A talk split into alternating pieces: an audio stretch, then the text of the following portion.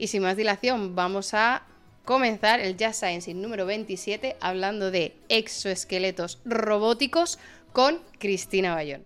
¿Qué tal? ¿Cómo estás, Cristina? Hola, muy buenas tardes y muchas gracias por, la presentación y por eh, invitarme a, hablar aquí. No, hombre, gracias, gracias a ti por, por, vamos, por ofrecerte y por haber tenido la paciencia también de, estos seis meses, eh, desde que hablamos casi, hasta... Sí, la verdad, creo que hablamos como en febrero por ahí y dijiste junio y dije, bueno, junio no tengo ningún plan por ahora, así que me viene bien. Sí, sí, es que claro, em, como, como tú, pues eh, la verdad que tuvo una acogida... Eh, espera, me están diciendo que le bien bajito, creo, ya te he subido, creo que sí, vale, perfecto. Eh, que estaba, estabas un poco bajita. Em, eh, sí, es que eh, la verdad que tuvo muy buena acogida y yo estoy muy agradecida por, todas las personas, tú entre ellas, que, dijisteis, apúntame, me da igual la fecha, si es antes, si es después, eh, que, yo quiero ir a contar mi movida. Y, bueno, te lo he preguntado justo antes de arrancar el directo, pero, pero te lo quiero volver a preguntar aquí con, con la gente. ¿Tú esta es tu primera vez en Twitch?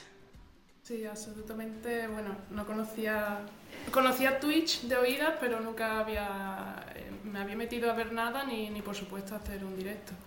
Y bueno, me he peleado un poquito con la plataforma, no, no me ha parecido intuitivo para nada, pero, pero sí, al final lo hemos conseguido. Lo hemos conseguido, ¿no? Y además que, mm, además que eh, eh, quiero decir, no, no, no, hemos tenido ningún problema, ha sido conectar, no, no, no. clac, clac, link y, y ya está. Entonces, eh, te agradezco incluso que eso, que hagas este esfuerzo extra de meterte en una plataforma nueva, porque está Twitch, está Discord, está eh, es todo como un poco, un poco caótico y, te lo agradezco de verdad. Em, yo te voy a dar así un poco el contexto, porque claro, a lo mejor cuando estabas aquí detrás y, me estabas escuchando no hablar y eh, con el chat, que si las alertas, que si las raids, que si no sé qué, aquí en Twitch pasan cosas a veces porque hay gente que manda su gente a otro canal, hay gente que dona eh, bits, que son como céntimos, que se suscribe. Eh, todo eso ahora está silenciado, o sea que no nos van a interrumpir, pero si en algún momento viene alguna raid o algo, yo te, yo te voy indicando qué que, va ocurriendo en qué momento. Pero que si tú no entiendes algo o si ves algún comentario en el chat que no entiendes, tú sin ningún problema eh, eh, me, paras y me dices, oye, ¿qué, significa esto? Eh, mira, ¿ves? Biogabo dice, haciendo pruebas de sonido, no ha sonado la alerta porque la tengo muteada. Está... En el chat también dicen todavía que se escucha un poco bajo, ¿no? Sí, sí, sí, estoy, estoy en ello. Vamos a ver. A ver si te puedo, te puedo subir un poco más. A ver ahora. ¿Ahora me oís mejor? Yo creo que sí. Lo que pasa que sí que es verdad que, me, que confirme el chat. Sí, perfecto. Gente mejor, pues ya está. Perfecto, perfecto. Pues es que claro, los que, los que llevan cascos sí que eh, se oía bien, pero los que no llevan cascos se, se oía un poquito bajo. Perfecto. Pues eh, bueno, eh, Cristina, muchísimas, muchísimas gracias de verdad por, por, estar, por estar aquí. Hoy nos vas a hablar de un tema que no hemos tocado nunca en, en ningún Just Sciencing eh, creo que alguna vez hemos visto alguna noticia, porque hay, eh, sí que puede ser que son como un poco llamativas, ¿no? como se cuentan las noticias relacionadas con este, con este campo. Y puede que hace tiempo eh, leyéramos alguna noticia, pero no hemos tenido nunca a nadie. Y yo cuando me dijiste el tema, yo pienso en Iron Man. Efectivamente, Iron Man tiene un exoesqueleto, así que ha aportado. Bien, bien. El que ha dicho lo, de las hormigas, que no sé qué es, eso creo que no. Y bueno, ha habido otro que ha nombrado a Boston Dynamics. Eso no son exoesqueletos, esos son humanoides. Ah. ahora, lo vamos a ir explicando. Claro, claro. o sea, humanoides es el robot que no se aplica a ningún ser humano. ¿vale? Vale. Aunque sea un robot con forma humana digámoslo así, ¿sabes? El de Iron Man sí, porque el de Iron Man está eh, sobre el cuerpo del actor. Vale, vale. Mira, y preguntan en el chat, ¿lo de, lo de Doctor Octopus qué es? Eso no, tengo ni idea de qué es. El, doctor, es el malo de, de Spider-Man. Lo puedo buscar, espera. Yo ya te digo, de estos de superhéroes y tal, estoy un poco pez. Ah, este era el que han nombrado de seis brazos, ¿no? Sí. Eh, pues eso diría yo que sería una, prótesis. Es como te ponen algo que tú no tienes. ¿no? Eh, por ejemplo, una persona amputada, si le falta un brazo o si le falta una pierna, le ponen algo para que lo tenga. En este caso no le falta nada, eh, pero le han puesto algo adicional. Diría yo lo clasificaría como prótesis. Como prótesis, no como esqueleto. Eh, o sea, llevas eh, tres minutos hablando y yo ya he aprendido un montón. O sea, bueno, pues que sea así la hora y media que nos vamos a quedar. Desde luego. Em, tengo muchas preguntas así ya de entrada, un poco de cómo, cómo acabas trabajando con esos esqueletos, qué formación has tenido eh, o cuál ha sido el recorrido. Pero antes de esto, me han chivado mis moderadores barra detectives Em, me han chivado que tú, órbita laica te suena, ¿no? Sí, estuvimos allí. Joder, pues sí que han buscado bien porque hace tiempo que... Cuéntanos, cuéntanos cómo... Porque claro, la, gente veterana de este canal em, a mí me conoce por Ángel Martín, por las ah, corresponsalías que que yo empecé a hacer cuando Ángel empezó a sacar el informativo de dos minutos, yo hacía una sección de ciencia, entonces estábamos como, entre comillas, colaborando. Entonces los veteranos de mi canal me conocen por Ángel Martín, entonces si ya decimos que tú estuviste en órbita laica, es como súper conexión extrema. Sí, y además es que estuve en órbita laica cuando Ángel Martín era presentador, claro, pero después cambió. pero, pero sí, fue, creo que, si no recuerdo mal, sería 2016 por ahí. ¿Y cómo, cómo fue? Pues fue porque en órbita laica tienen la sección, una sección de ciencia y bueno, eh, yo en ese momento estaba haciendo el doctorado en el CSIC, en el Consejo Superior de Investigaciones Científicas, trabajando con un exoesqueleto para, para niños con parálisis cerebral, que después eh, lo veremos. Y bueno, pues eh, nos contactaron desde el programa para ver si queríamos mostrar el, el exoesqueleto allí. Y la verdad que estuvo divertido. El, invitado fue Alex O'Doherty. Ajá.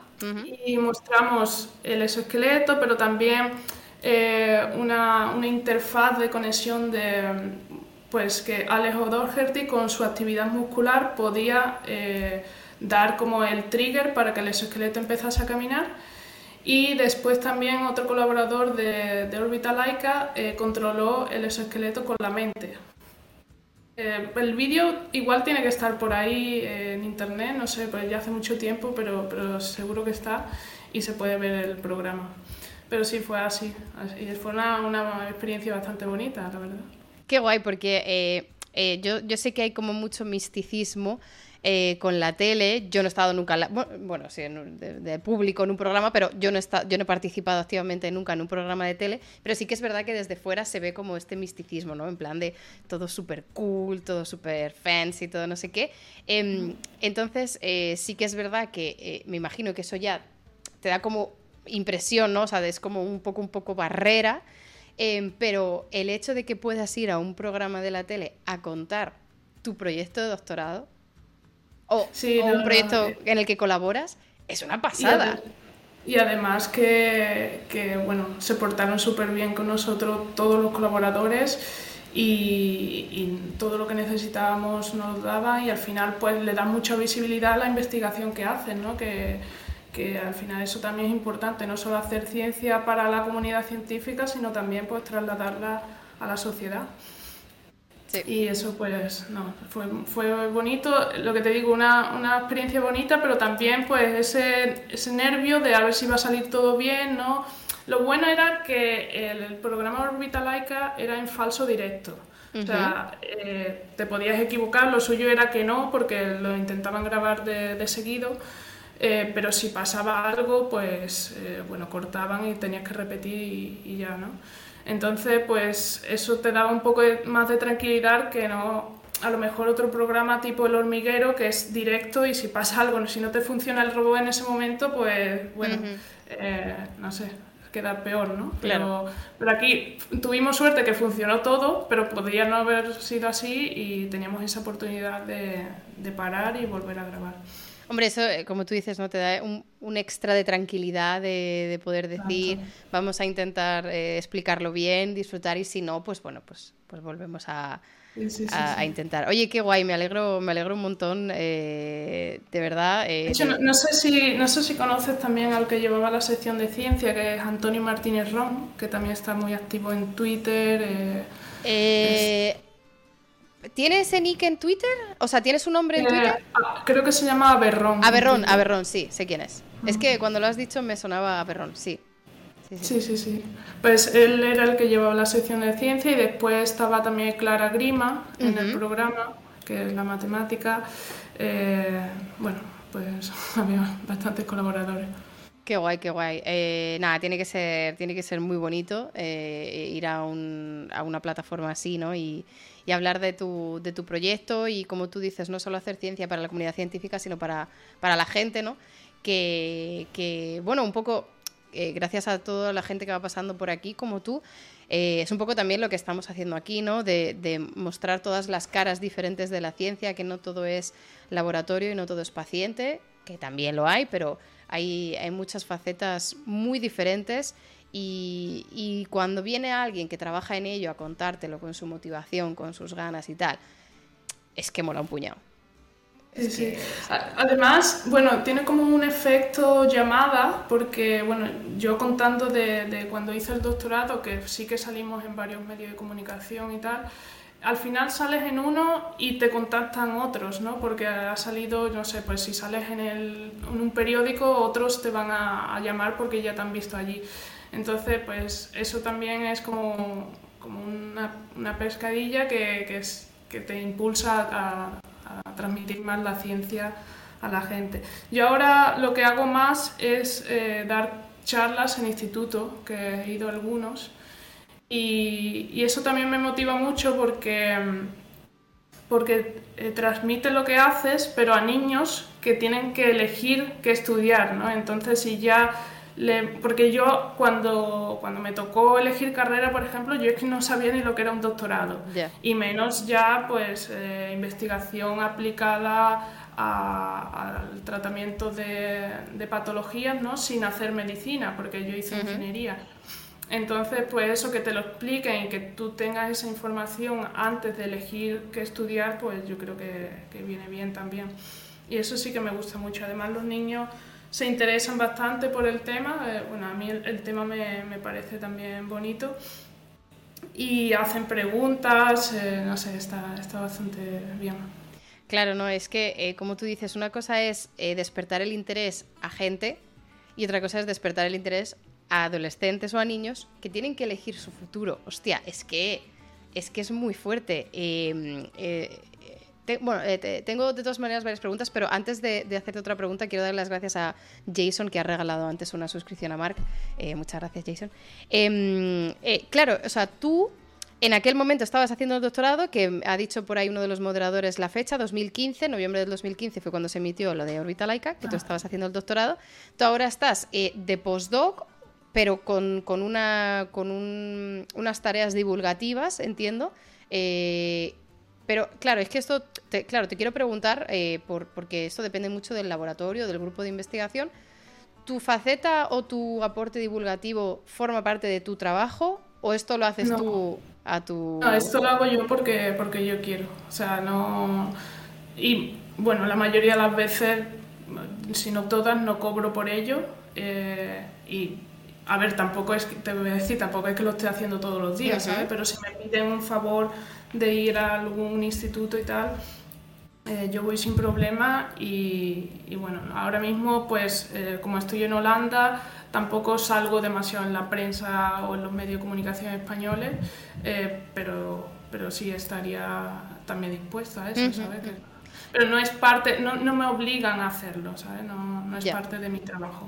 Eh, lo pregunto porque con, otras investigadoras o con otras personas que sí que están en, España, sí que es verdad que si tienes un perfil eh, divulgador eh, en Twitter, en redes, sí que en los últimos años se está empezando a dar más importancia a, ese, a esa labor e incluso, no digo que te vayan a pagar por las charlas, pero te pueden dar facilidades. Sí que hay grupos de investigación que motivan a los estudiantes a que hagan divulgación y te dan relativa facilidades en la medida de lo posible. Eh, yo sé que, por ejemplo, el Naucas eh, también tiene eh, gestión de créditos, ¿no? Como para decir, es que mira, esto es una actividad que en tu currículum suma, ¿no? tanto si vas de espectador como si vas a dar charla. Entonces, claro, no sé, en, depende mucho del grupo, depende mucho del país, de cómo se tenga en cuenta o cómo se valore el tema de la divulgación. A mí en el, grupo en sí no es que me, valoren esto, ¿no? Pero, pero sí que es verdad que para plazas, para becas, para tal, tienen siempre la sección de divulgación científica, ¿no? Y, transmisión de la ciencia a la sociedad, que eso sí que se lo valora eh, o sea, positivamente, que, que están incentivando a la gente a hacerlo cada vez más me parece importante, ¿no? Eh, no es lo mismo que tú estés encerrado en tu investigación en laboratorio y escribiendo paper y ya está, que al final también hagas esa tarea de transmitir lo que haces. Claro, no, no, eh, porque o sea, ya tienes que transmitir tu trabajo a la comunidad científica yendo a congresos, que esto eh, más que menos en todos los grupos tienes que ir a uno o dos congresos al año, charlas del departamento o charlas de internas, obvio, Em, pero sí que es verdad que, creo que cada vez está mejor visto, ¿no? El también tener estos, eh, estos, estas charlas o estas presentaciones en congresos ciudadanos, ¿no? O en la noche eh, de los investigadores. E, este tipo de actividades sí que es verdad que cada vez están teniendo más importancia.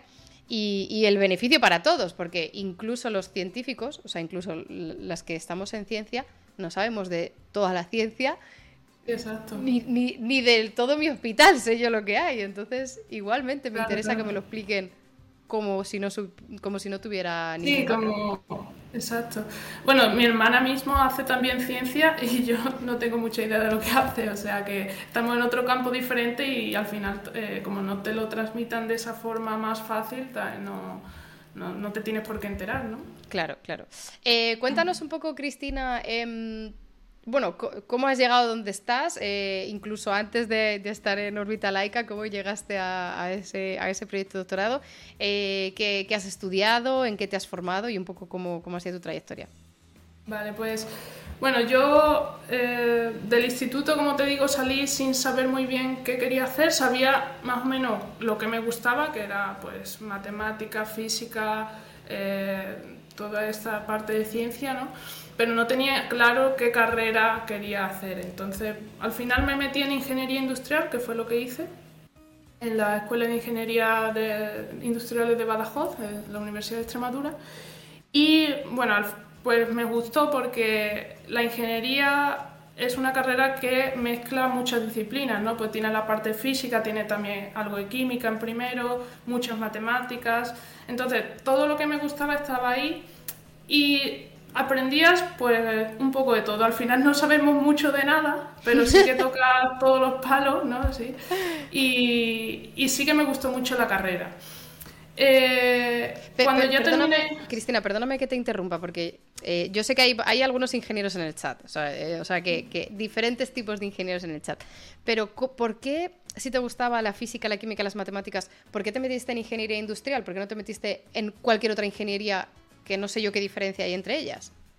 Ya, eh, es que la verdad lo, que te digo, no tenía mucha idea de qué hacer, pues también a lo mejor me hubiese llamado aeronáutica o, bueno, también hablaba antes de ingeniería de, caminos.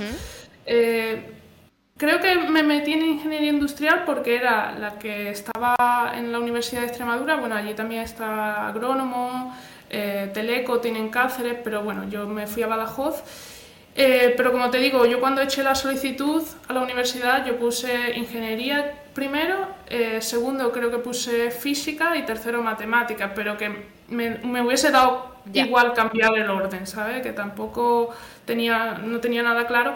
Y bueno, sí que es verdad que fui con un amigo, hicimos la, la solicitud juntos y los dos pusimos ingeniería de primero. Entonces, a lo mejor por eso, por la decisión de los dos de entrar juntos, eh, fue lo que me, llevó a, decidir ingeniería, ¿no? Pero tampoco te sé decir una respuesta porque es que no lo tenía nada claro. O sea, claro, porque no es que tú dijeras yo qué sé, eh, quiero acabar en una empresa haciendo, o sea, tú eras en plan, me gustan estas temáticas, pues tira esa carrera que las tiene. Es, que casi no sabría decirte eh, qué era la ingeniería industrial en ese momento, ¿no? No o sea, sabía que era una ingeniería, pero y a lo mejor me había visto las asignaturas de primero igual segundo, pero no sabría decirte en qué trabaja un ingeniero industrial cuando sale. Eh, así que fue, en realidad, esa decisión, así como todas las siguientes en mi vida, han sido un poco cuestión de suerte y de momento no me ha ido mal, pero, pero no ha sido que yo haya tenido muy claro qué hacer en, en ningún momento. Vale, entonces llegas y dices, va, ingeniería industrial, pa'lante. ¿Y qué tal se te da la carrera?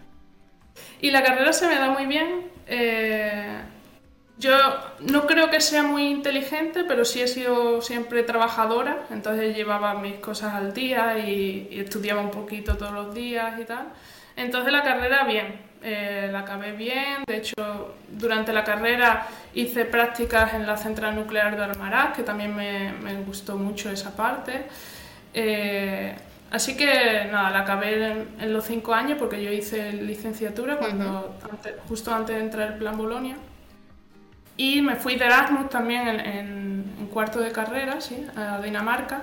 Entonces, nada, lo disfruté eh, todo, eh, los, cinco años. A ver, es, difícil, tienes que estudiar, pero bueno, no sé.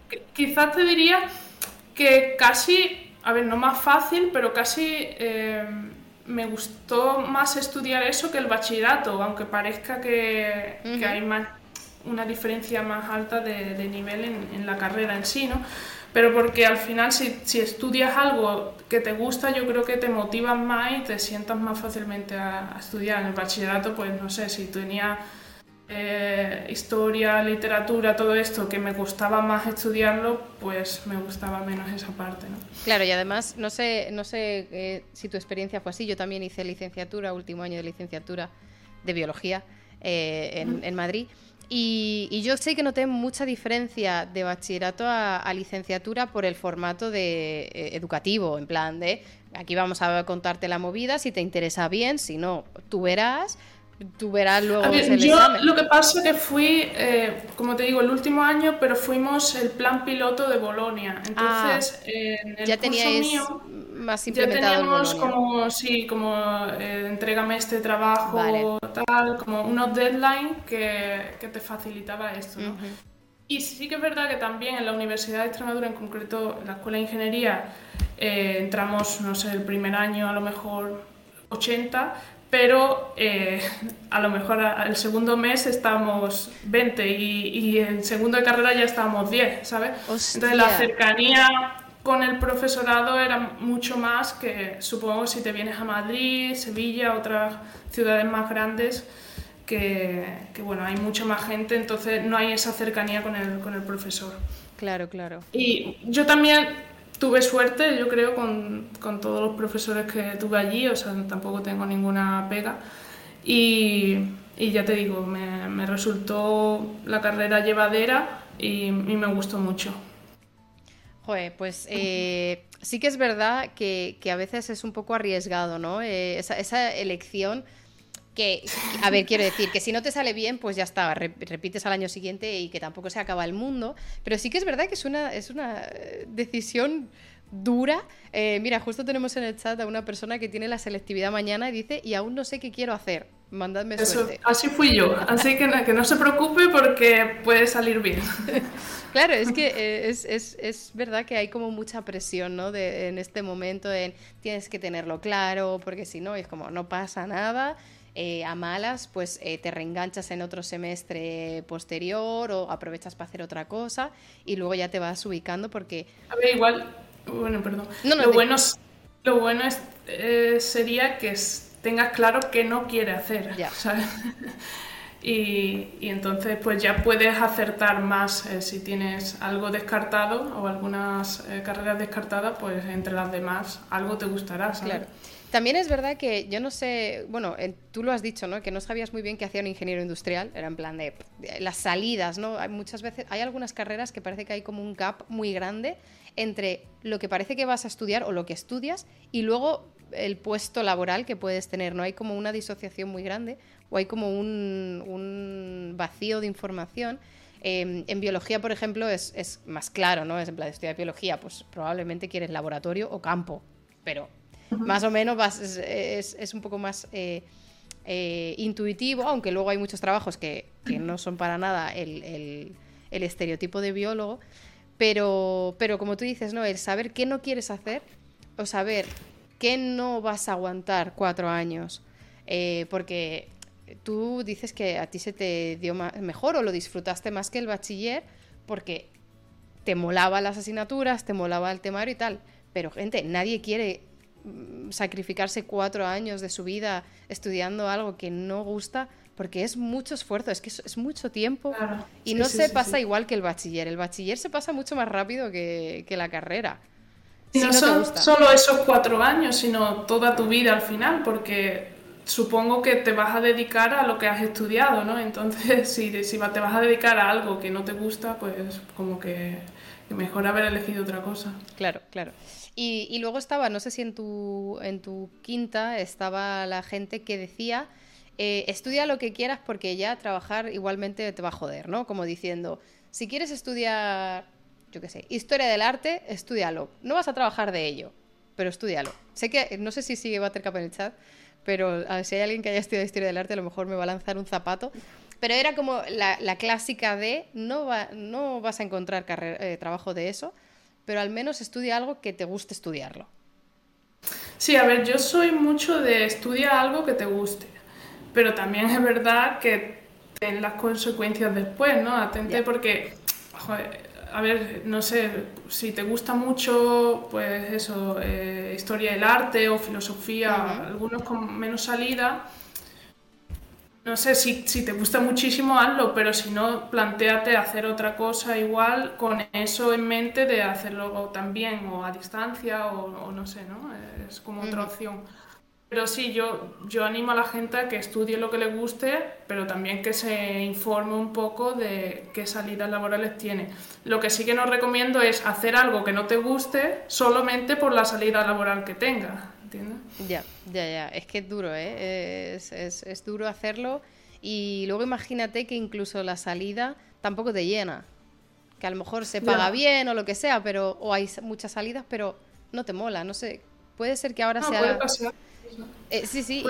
Y, y, yo, en, cuando yo empecé, no, pero yo creo que ahora sí que hay, eh, por ejemplo, eh, programadores informáticos, todas estas carreras sí que hay mucha demanda y hay muchas, en muchas ciudades y en muchos países que según sales del máster te contratan en esa empresa donde estés haciendo el máster y es como, vale, eso está maravilloso si verdaderamente quieres hacer eso, ¿no? O sea, si, si es que sí, pues mira, win-win y adelante pero, pero yo estoy contigo que, que a mí me parece que la universidad se tiene que disfrutar porque no es obligatorio. No, o sea, y, es que, y si no tienes claro qué quieres estudiar, pues a lo mejor no entres en ninguna carrera, tampoco es una opción, ¿eh? claro, sí, sí, hay un montón de, de, módulos, ¿no? Que, que, también tienen salidas profesionales y, si es lo que te gusta, pues eso es lo que tienes que hacer, ¿sabes? Que tampoco es obligatorio todo el mundo a estudiar.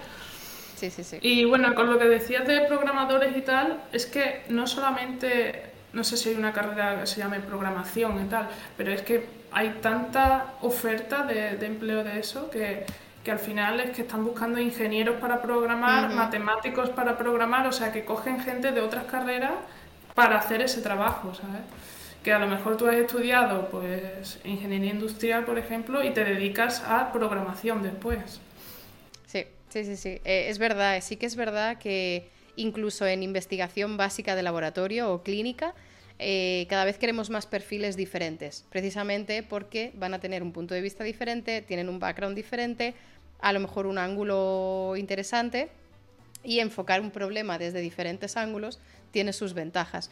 Entonces, incluso si al final estudias matemáticas o ingeniería o IT o teleco, lo que sea, incluso igual acabas de programador por un, por un lado o, por otro, que no todo es...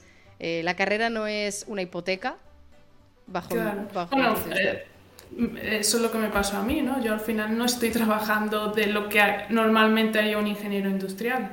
Al final, ingeniería industrial tiene muchas puertas abiertas porque puedes trabajar de, muchísimas cosas, de programador, pero también de en una empresa cualquiera, de yo qué sé, de baterías, de, detergentes, de lo que sea, ¿no? Project manager, eh, comercial, es que al final tiene muchísimas puertas, eh, pero yo nunca me había planteado trabajar en, ingeniería biomédica, ¿no? Porque ahora sí que hay carrera de ingeniería biomédica, cuando yo estudié no, no había. Eh, pero sí, es lo que estoy haciendo y, para nada me lo, me lo, había planteado así. Claro, pero como tú dices, quizás si tú hubieras conocido ingeniería biomédica cuando hubieras tenido que elegir carrera, quizás te hubieras tirado por ahí, ¿no? Sí, igual sí, es que es lo que te digo, teniendo más información pues ya puedes elegir mejor, pero si, si, la información es limitada, escoges algo y después a ver qué te depara el futuro. Claro, claro. Eh, aquí mensaje si hay alguien que está con selectividad o eligiendo o, debatiéndose su futuro laboral, profesional, incluso con 40 años, da igual, no es tarde. Eh, ánimo, fuerza y, elegir lo que se gusta, que al final son muchas horas de tu vida las que vas a dedicar a ello, así que que menos que te guste un poco. Em, entonces, Cristina, estudias, terminas ingeniería industrial de licenciatura, o sea, de, bueno, de, este híbrido que hiciste, ¿Y qué haces cuando terminas esto? Y después empiezo a trabajar en una empresa de, transformadores de potencia, bueno, los transformadores típicos que vemos en subestaciones eléctricas o en centrales nucleares, etc. Ahí estoy en el departamento de calidad, pero solamente estoy como nueve meses porque después ya empiezo el doctorado. y como empiezo el doctorado, pues también fue otra casualidad. Yo, como te he dicho, no sabía que era un doctorado, pero un profesor de la Universidad de Extremadura pues nos escribió a unos cuantos, entre ellos yo, y nos dijo que estaban las becas del Ministerio FPI y eh, que si la queríamos solicitar con él. Entonces yo la solicité, eh, pero después, como te digo, empecé a trabajar en la empresa esta y cuando dieron los resultados y tal, pues yo rechacé la beca porque ya estaba en la empresa y no... Y bueno, pues estaba bien en la empresa y no... ¿rechazaste una FPI? Sí, pero es lo que te digo, verás la, carambola que al final cogí la FPI. Ah.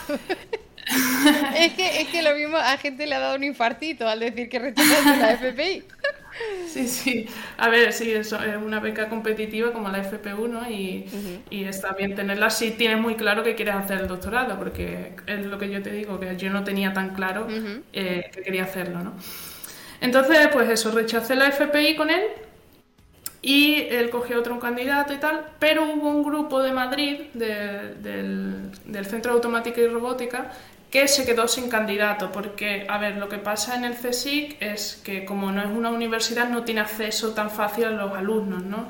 Este profesor de Extremadura era de la universidad, pues contactó a varios alumnos suyos para que lo solicitasen juntos. En el CSIC es más difícil llegar a, a estos alumnos así, ¿no? Entonces, este proyecto FPI en, el Centro de Automática y Robótica se quedó desierto de alumnos y lo que hicieron eh, desde el grupo fue buscar a candidatos de otros eh, proyectos FPI de ese año. Entonces me contactaron eh, así.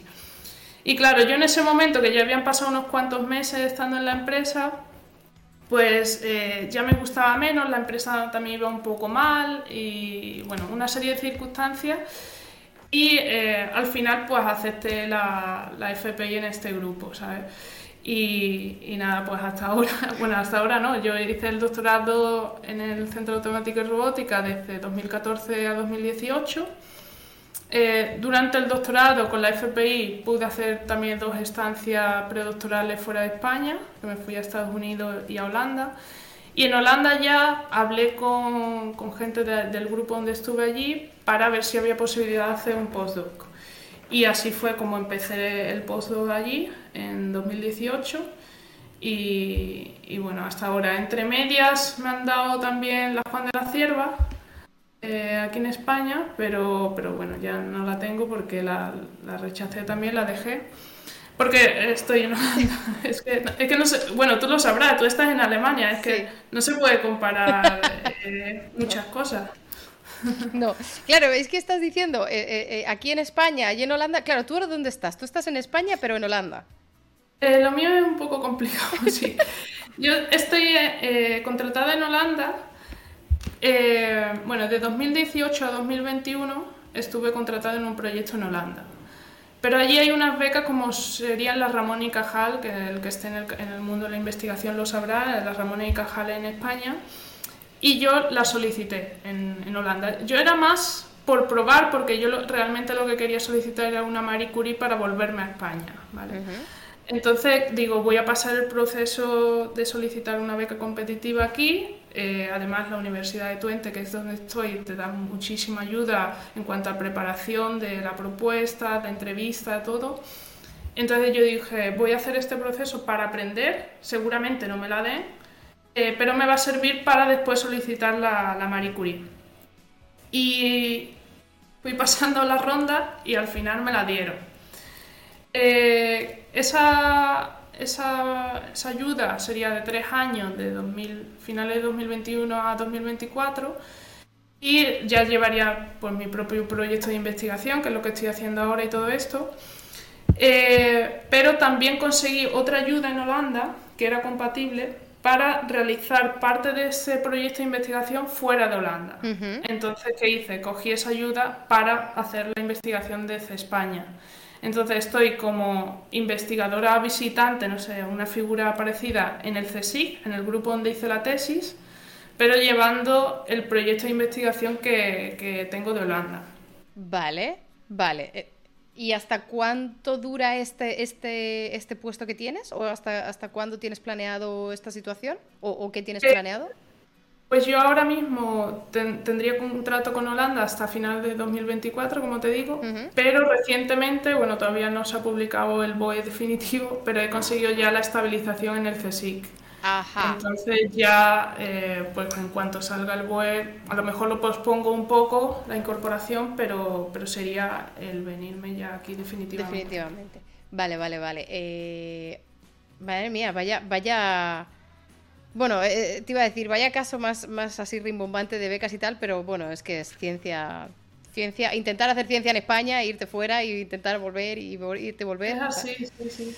A ver, a mí yo no me arrepiento de haberme ido fuera, eh, ni en las estancias predoctorales ni después, pero sí sabía que yo no me quería quedar toda mi vida fuera, a ver, se cobra muchísimo más, las opciones que tienen allí son mucho mayores porque bueno, la competitividad en España es muy alta y hay muy pocos puestos.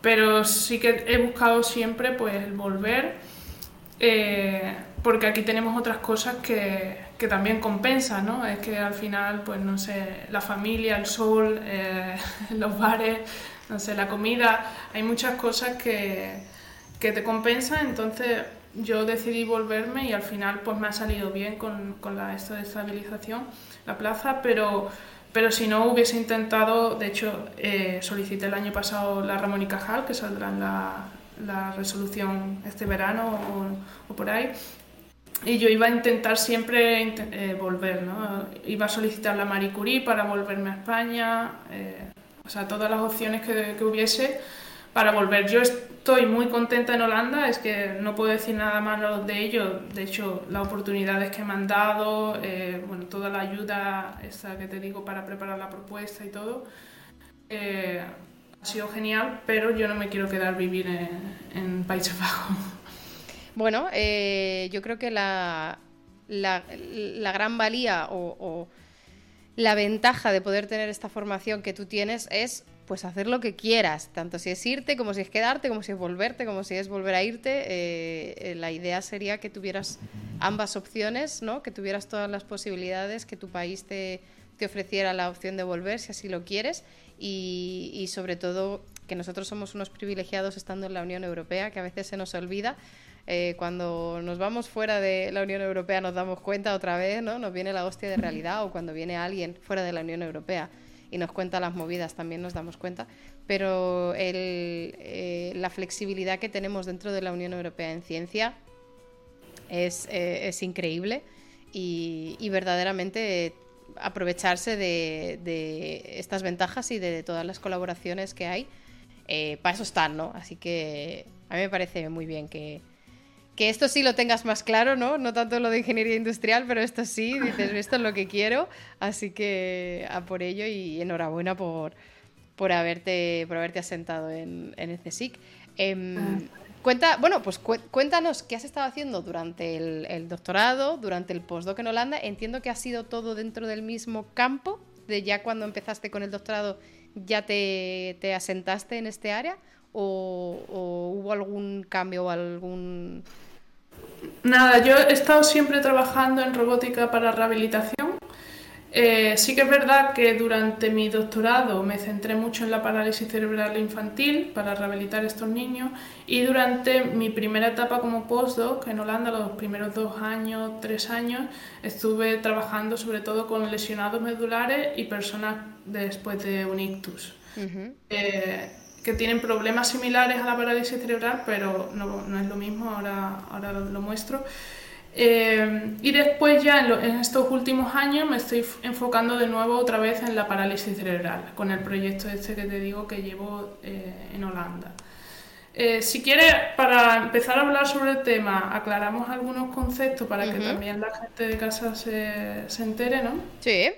Y entonces voy a compartir la pantalla. Vale, perfecto. A ver, no me, está dejando el, el botón este. Eh, si, si, ves que se te ha quedado bugado, puedes salir y volver a entrar en la llamada. Yo, yo te espero, si quieres. Vale, pues le doy a desconectar entonces. Yo. Nosotros esperamos aquí pacientemente a que, a que vuelva a entrar. A ver.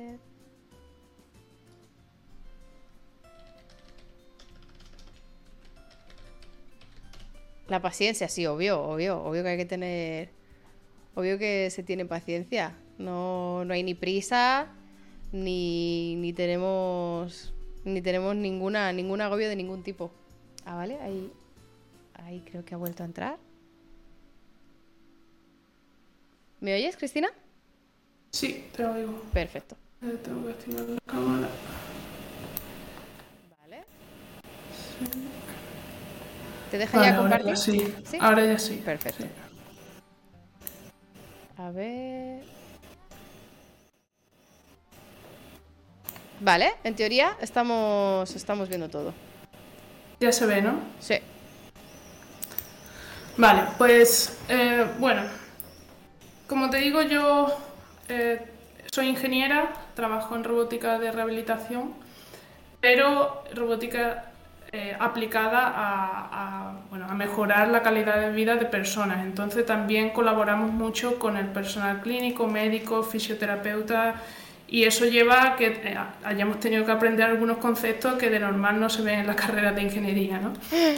Entonces, para aclarar esos conceptos, aquí tengo eh, lo que sería el sistema nervioso del ser humano. Y el sistema nervioso pues, está formado principalmente por el cerebro, y por la médula espinal. ¿no? El cerebro sería el que procesa todas las señales que le están llegando de las distintas partes del cuerpo y la médula sería eh, como la autovía que distribuye las órdenes que el cerebro manda para mover eh, los músculos. ¿no? Entonces esto es lo que pongo aquí. Nosotros tenemos distintos sistemas, como puede ser la vista, el sistema propioceptivo, el, el auditivo, etcétera el cerebro recibe estas señales, las integra y las procesa y manda eh, unos impulsos eléctricos a través de la médula que se distribuyen por los nervios que después van a los músculos. ¿vale?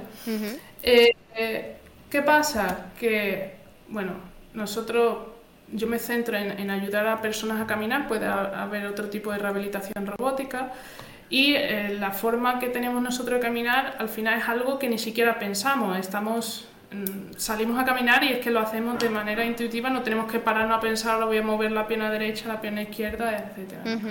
Pero hay, hay gente que, que tiene algunos trastornos eh, en este sistema nervioso y que por ello tiene limitaciones para, eh, para hacer esta esta forma de caminar de, forma natural, ¿no? como lo hacemos los demás.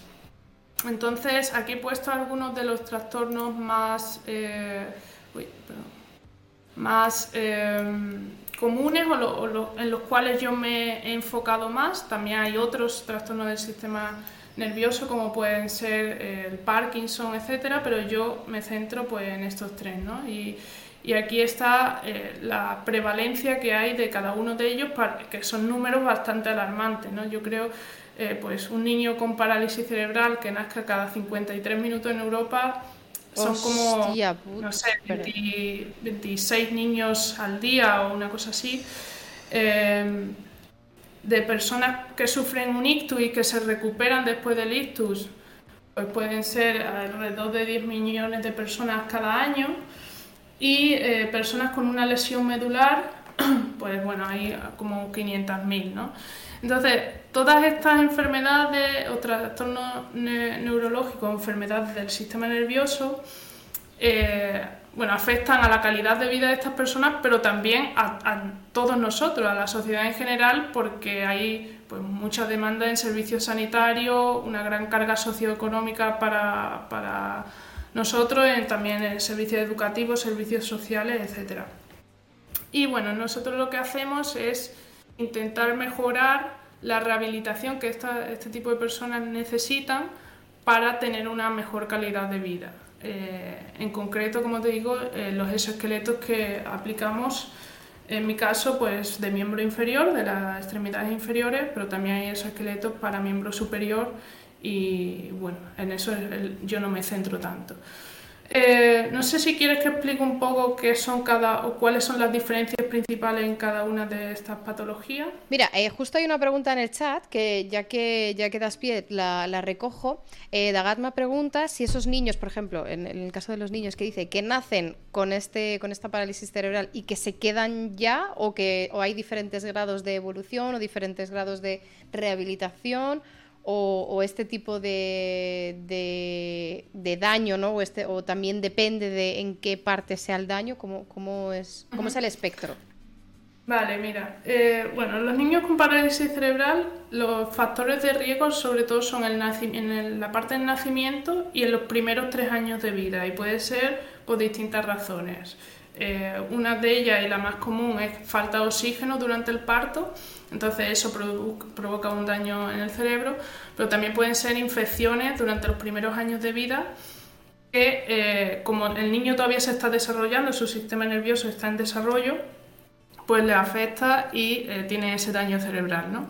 Ese daño es permanente, no, no se va a recuperar ya. Pero ¿qué pasa? Los niños eh, tienen algo, bueno, todos nosotros tenemos, pero los niños en esas edades aún más marcado, que es la plasticidad cerebral, que es la capacidad que tiene el cerebro para aprender ciertas funciones utilizando otras áreas. ¿no? Pues si el control motor de las piernas está en una área determinada, puede ser que otro área del cerebro aprenda eso. ¿no? Y eh, bueno, entonces tienen esa ventaja de que aunque su lesión sea permanente, pueden mejorar con rehabilitación. Eh, otro daño cerebral sería las personas que sufren un ictus, un accidente cerebrovascular, que puede ser por un derrame cerebral o etcétera en, el cerebro, ¿no? Y eh, estas personas no venían con ello ya de nacimiento, o sea, ellos han tenido una vida normal, de pronto han tenido el ictus y ya sí que eso causa unas lesiones que, pues, en este caso, que tengan limitaciones a la hora de caminar. Normalmente eh, se le paraliza medio lado del cuerpo, eh, le afecta más un lado que a otro, etc. ¿no? También brazo y pierna. Eh, entonces, ¿qué pasa? Estas personas sí que pueden rehabilitarse también, pueden ganar las funciones perdidas. La diferencia principal entre niño con parálisis cerebral y persona después de un ictus a la hora de rehabilitar la marcha es que la persona con ictus sabía cómo se camina antes de tener la lesión, el niño no, o sea, el niño nunca ha podido caminar. Entonces, eh, no sé, quizás la metáfora sería, si tú nunca has conducido un coche, pues tendrías que aprender a conducir un coche. Si tú has dejado de conducir un coche por 10 años, igual es más fácil en ese sentido saber conducirlo de nuevo. Pero también en estas edades, que normalmente el ictus se da en edades ya adultas, tienen menos plasticidad cerebral. Entonces es como, bueno, sabías hacerlo antes, pero vas a tener la, problemática de que no aprendes tan rápido, ¿no? Pero aquí en este caso, por ejemplo, en el tema del, ictus, porque se, se, existe la memoria muscular, ¿no? Existe la, no, no el movimiento inconsciente de caminar, sino la memoria muscular del mismo movimiento, pues lo que tú has dicho, ¿no? Montar conducir o montar en bicicleta y tal. Cuando tú, en, los casos de, ictus, por ejemplo, el tema de la memoria muscular es algo que juega algún papel en esto, que, da exactamente igual que sea un movimiento nuevo, porque, a ver, reformulo la pregunta, una persona que sabe caminar y que tiene, sufre de un ictus, ¿le es más fácil volver a aprender a caminar o aprender a jugar al tenis? Si no había jugado nunca al tenis. A ver, es difícil porque al final el movimiento que tú tienes que hacer para el tenis es diferente al que tienes que hacer para caminar. Entonces, yo creo que depende de donde tengas la lesión en el cerebro. ¿Sabes eh, qué te digo? O sea, tú puedes saber perfectamente cómo se caminaba antes, pero tú, la, la parte del cerebro que tienes ya dañada te impide mandar esa orden al músculo. ¿Entiendes? Entonces, eso lo tendrías que aprender a hacer de otra manera ahora. Vale, o sea, no tienes especialmente una ventaja porque tú supieras caminar antes. Yo diría que, o sea, igual sí, pero no te sabría responder exactamente, pero diría que en principio no, porque si tú el área que te hace de caminar, ¿no? La tienes afectada, pues no. Sí que es verdad que no es el área de caminar una cosa solo, ¿sabes? Entonces, a lo mejor tienes afectada una cosa, pero si tienes otras que contribuyen a la hora de caminar, que sí que te funciona, pues el hecho de haber sabido caminar te va a ayudar. Ya, entiendo, entiendo, entiendo. Vale, vale, vale, vale, vale. Perfecto, ok. Vale, y después la lesión medular, que ya no es una lesión en el cerebro, sino es en la médula. Y eh, bueno, aquí el cerebro está perfectamente, tú sabes qué quieres hacer en todo momento, pero ¿qué pasa? Que esta autovía que conecta el cerebro con los nervios, los músculos, está cortada. Entonces te impide que la orden que tú estás mandando el cerebro llegue a la extremidad. Y, bueno, pues en este caso mm, es más, bueno, puede ser las razones por las que se da, pueden ser varias, eh, desde traumática, no traumática, puede ser un accidente de coche, puede ser que estés intentando eh, dar una voltereta en una colchoneta y, caigas mal, o puede ser que tengas, eh, no sé, una hernia, un cáncer eh, cerca de la médula, ¿no? que por presión pues también te la dañe. Entonces, en, en, la lesión medular depende mucho a qué altura de la columna se ha producido, porque si se produce más abajo, bueno, desde donde se produce la lesión, todo lo que quede por debajo se queda sin control motor. Entonces, si se produce en alguna, a la altura de alguna vértebra eh, torácica o lumbar y tal, pues normalmente vas a perder el control sobre tus piernas y a medida que la lesión va subiendo de altura, pues también puedes perder la movilidad en los brazos. Lo, máximo pues sería que te dé la lesión por aquí, entonces nada más que tendrías movilidad en la cabeza, ¿no? en el cuello. Y, y bueno, lo que te digo, esto ya no es recuperable, el cerebro sí que puede aprender eh, con otras partes, la lesión medular no, porque tu cerebro está intacto, pero lo que pasa es que el, camino que conecta el cerebro con los músculos ya no, ya no está conectado. Pero sí que necesitan estas personas rehabilitación porque el hecho de no estar en una silla de ruedas, sino mantenerse de pie, eh, caminando si se puede, haciendo eh, rehabilitación o ejercicio, pues les ayuda, ¿sabes? No solamente ya para la hora de caminar, que igual ya no, no, lo van a conseguir, pero para otras funciones vitales, como simple hecho, yo que sé, de ir al servicio, de, ¿sabes? Eh, bueno, pues eso sería el concepto de, de, las lesiones con las que yo me, me, centro, sobre todo, como te digo, en niños con parálisis cerebral. Y ahora, eh, bueno, os muestro un vídeo para que veáis cómo camina un niño con parálisis cerebral. Esto es en el Hospital Niño Jesús, aquí en Madrid.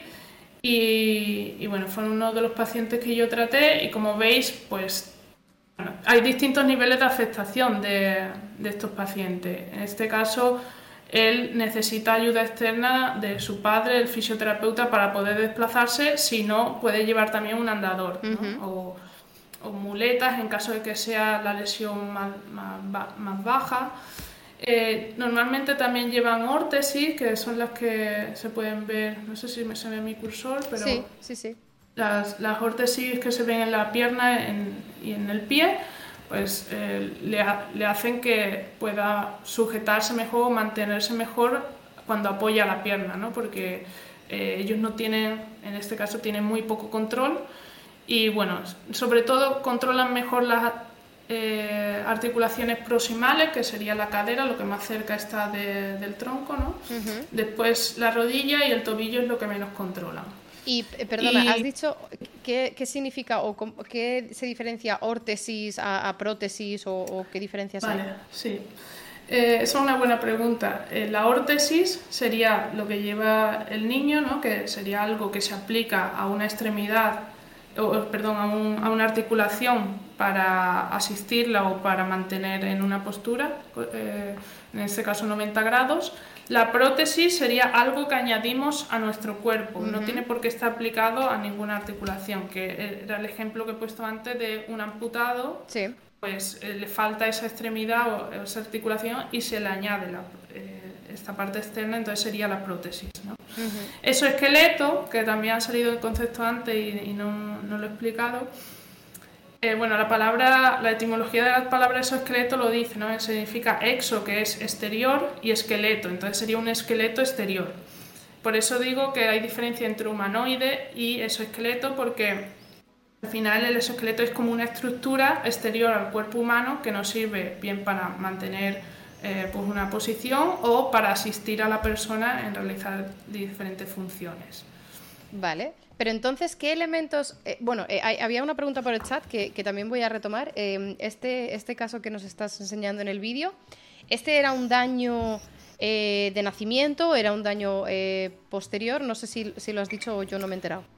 Eso no, eso no, lo- no lo sabría porque yo la historia clínica Ah. del paciente no, no la sé. Supongo que sería un, un daño en, en el nacimiento, que es lo más común.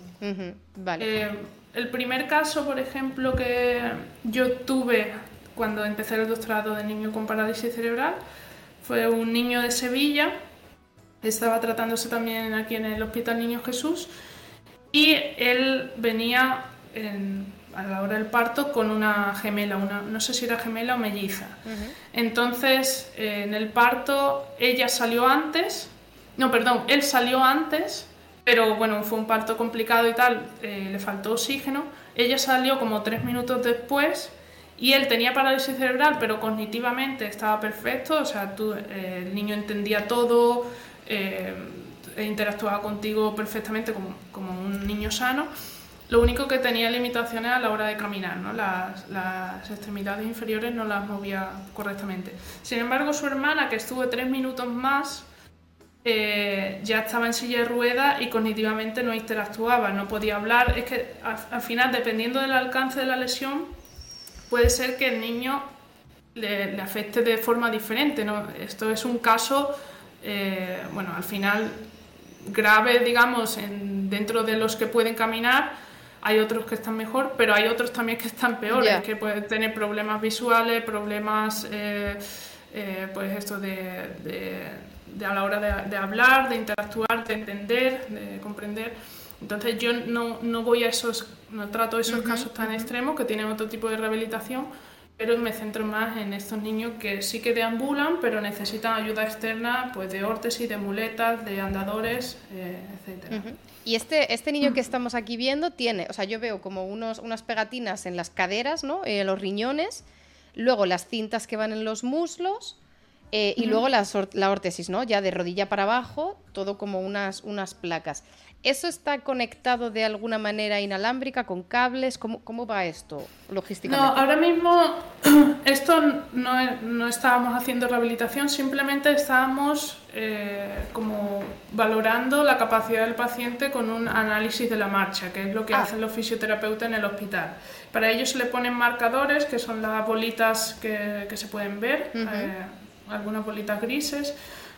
Lo que brilla sería EMG, que es para medir actividad muscular, de cómo activa el niño los músculos. Y lo que hace esto es que por unas cámaras, que ahora no se ven porque están eh, arriba en el techo del hospital, pues detectan esos marcadores y eh, bueno, se puede hacer un, análisis cinemático y dinámico de la marcha y ver pues el ángulo que lleva en cada momento de rodilla, cadera, tobillo, etcétera. Vale, porque esta es eh, la, eh, el, caminar que tiene este niño, pero con ayuda. O sea, eh, claro, no, Claro, es que aquí lo ideal sería hacer este análisis de la marcha sin, que estuviese el padre y el fisio, ¿no? Claro. Pero en este caso en concreto no lo podía hacer solo. Eh, tengo otros que sí que lo hacían solo y lo, lo que nos sirve a nosotros aquí era, estábamos haciendo un tratamiento con el robot, pues queríamos medir cómo camina el niño antes de hacer la terapia y cómo camina después. Y vemos si hay diferencia o si hay mejora o no, Vale, vale, vale, vale, entiendo, entiendo. O sea, esta es la, toma de datos eh, para poder diseñar luego el exoesqueleto o adaptar la rehabilitación con exoesqueleto al niño en concreto. Exacto. vale, vale, vale, vale. Ok, ok, ok, ok. Vale. Eh, bueno, entonces la rehabilitación convencional que pueden llevar este tipo de pacientes puede ser algo así. Hay otros muchos ejercicios, ¿no? Pero pero al final pues es un trabajo muy costoso porque requiere de varios clínicos moviendo las articulaciones del paciente en una, en una cinta ¿no? y al final también tenemos aquí algo que le libera el peso al niño para que los, los clínicos no tengan que estar sujetándolo pero bueno es muy, muy, muy costoso, muy, de mucho esfuerzo para el personal, pero también de poca precisión, porque tú estás moviendo las piernas, pero no sabes con qué ángulo, no, no puedes controlar ahí nada, ¿no? Claro. Entonces la idea de mi doctorado y del trabajo que evidentemente no realicé yo sola, al final mm. mi investigación es un grupo, ¿no? Eh, se realizó en el, en el, Centro de Automática y Robótica en colaboración también con el Instituto de Biomecánica de Valencia y el Hospital Niño Jesús en Madrid.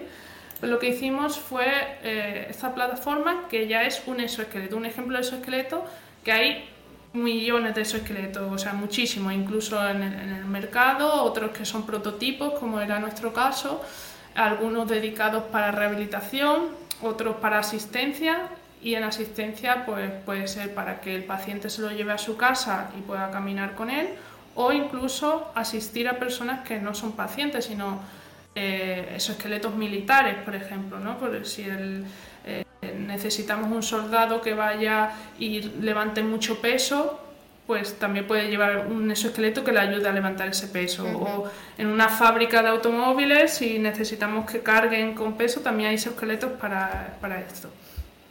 Eh, nosotros nos centramos en exoesqueletos para rehabilitación. Este es el que es la plataforma que se desarrolló durante mi tesis doctoral, que se llama Zippy Walker. Aquí dejé un código QR, un vídeo en YouTube, por si después la gente. Ya, hay, alguien que, ver, ya hay alguien que lo ha escaneado. quiere ver el vídeo. y eh, bueno, como veis, es una estructura externa al cuerpo del niño que tiene varios motores, en este caso motores en la cadera, motores en la rodilla, y que eh, nosotros lo conectamos a una plataforma que era un andador inteligente y que lo que nos permitía era que al mismo tiempo que movíamos las piernas del niño, pudiésemos también desplazarnos por el entorno del hospital.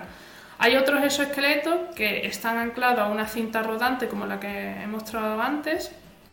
Entonces, bueno, eh, funcionan también en, rehabilitación, pero tienen esta parte de no poder desplazar por el entorno, entonces es menos eh, motivador ¿no? para, mm, el paciente. Y además, aparte de poder desplazarnos por el entorno del hospital, podíamos también soportar eh, por esta descarga de peso parte del peso del paciente. Entonces, eso nos permitía también adaptar la terapia en cierta forma al niño. Si el niño eh, estaba muy débil porque no se venía de alguna operación de las extremidades, etcétera, nosotros levantábamos mucho más peso con, con, esta unión entre el exoesqueleto y el andador entonces él apoyaba menos peso en el suelo con sus piernas, incluso podíamos estar flotando completamente. Eh, y después, a medida que iba progresando durante la terapia o se iba sintiendo más fuerte, ya empezábamos a descargar peso en el suelo. Eh, Cristina, ah, perdona, hay una pregunta. Bueno, eh, enséñame esto y luego te hago una pregunta. Vale. Pues nada, estos serían vídeos de, de, lo que he estado contando. Aquí está en el vídeo a la izquierda una paciente que está flotando, como veis no apoya el peso en el suelo, el andador está en este caso parado y le estamos moviendo las piernas con el robot al mismo tiempo que también le, proporcionamos feedback visual de lo que estaba pasando, ¿sabes? Para que ella también tuviese esa realimentación de se me está moviendo la rodilla derecha, pero estoy viendo que se me está moviendo la rodilla derecha, ¿no? Claro. Y eh, en este otro caso de la derecha, este es el mismo niño que he mostrado antes con el padre y el fisio, pero ya utilizando el robot por el entorno del Hospital Niño Jesús. Y bueno, pues eh, se está desplazando, como veis, no sé qué porcentaje de peso teníamos en el suelo. Y otra forma también que tenemos de adaptar la terapia sería ajustando la asistencia que le da el robot al paciente. Eh, por ejemplo, si tenemos a un paciente que controla muy bien las caderas, podemos disminuir la asistencia que el robot le da y permitir que el niño haga este movimiento y a lo mejor sí darle más asistencia en la rodilla, ¿sabes? Entonces eso sí que nos permite este ajuste personalizado para cada usuario y lo que queramos hacer en, cada momento. Pero entonces, esto, o sea, eh, eh, está, hay un operario del exoesqueleto ajustando todos estos parámetros in situ, ¿no? Todo el rato, eh, un poco viendo cómo va o después de cada sesión reajustando claro, en este caso eh, era yo la que ajustaba la terapia. Por, supuesto, previamente habíamos hablado con el fisio, cuál era el objetivo terapéutico y tal, y, transformamos este objetivo terapéutico en la terapia con el robot para ajustar estos parámetros. Y lo que, lo que hicimos en este caso fue personalizar la terapia para cada usuario de forma que durante ese día, pues si la terapia duraba una hora, se mantuviesen unos parámetros constantes de velocidad, eh, amplitud de paso, eh, nivel de peso, de descarga, etc. Pero después de esa terapia yo eh, evaluaba los resultados, que pues eso, el rango de movimiento, distintos parámetros, y según estos resultados ajustaba los parámetros para la, sesión siguiente. esto es uno de los problemas que tenemos actualmente con, con este tipo de tecnología porque Sí que es verdad que ayuda mucho y, bueno, al final si comparas esto con el vídeo que he mostrado de los dos fisios en la cinta rodante, eh, podemos controlar aquí muchas más cosas ¿no? y tener todo personalizado. Sin embargo, es muy difícil encontrar qué parámetros necesitamos para cada objetivo terapéutico. ¿no? Y todavía no, hemos sido capaces de responder a, a, estas preguntas. No solamente qué parámetro de velocidad, de amplitud de paso, etcétera, sino también cuántos días tiene que venir a terapia, eh, cuáles son eh, el tiempo que se quedan los resultados que estamos consiguiendo con el robot, porque eso sí que, ahora lo enseñaré que nos pasó, que habían mejorado mucho los niños después de dos meses con el robot, pero después dejaron de hacer terapia, porque ya se acabó el tratamiento, y yo vi a ese mismo paciente seis meses después y había vuelto al estado que estaba antes, ¿sabes? Entonces, ya eh, no sabemos muy bien pues eso, eh, cuánto tiene que durar el tratamiento, con qué intensidad, qué tipo de parámetros necesitamos ajustar, etc. Y eh, bueno, la, idea es que se evolucione a intentar que no sea manualmente, tanto el fisio como yo, los que ajusten el robot, sino también eh, intentar integrar inteligencia artificial para que de algún modo vea los efectos que está teniendo y haga este ajuste de forma mucho más rápida.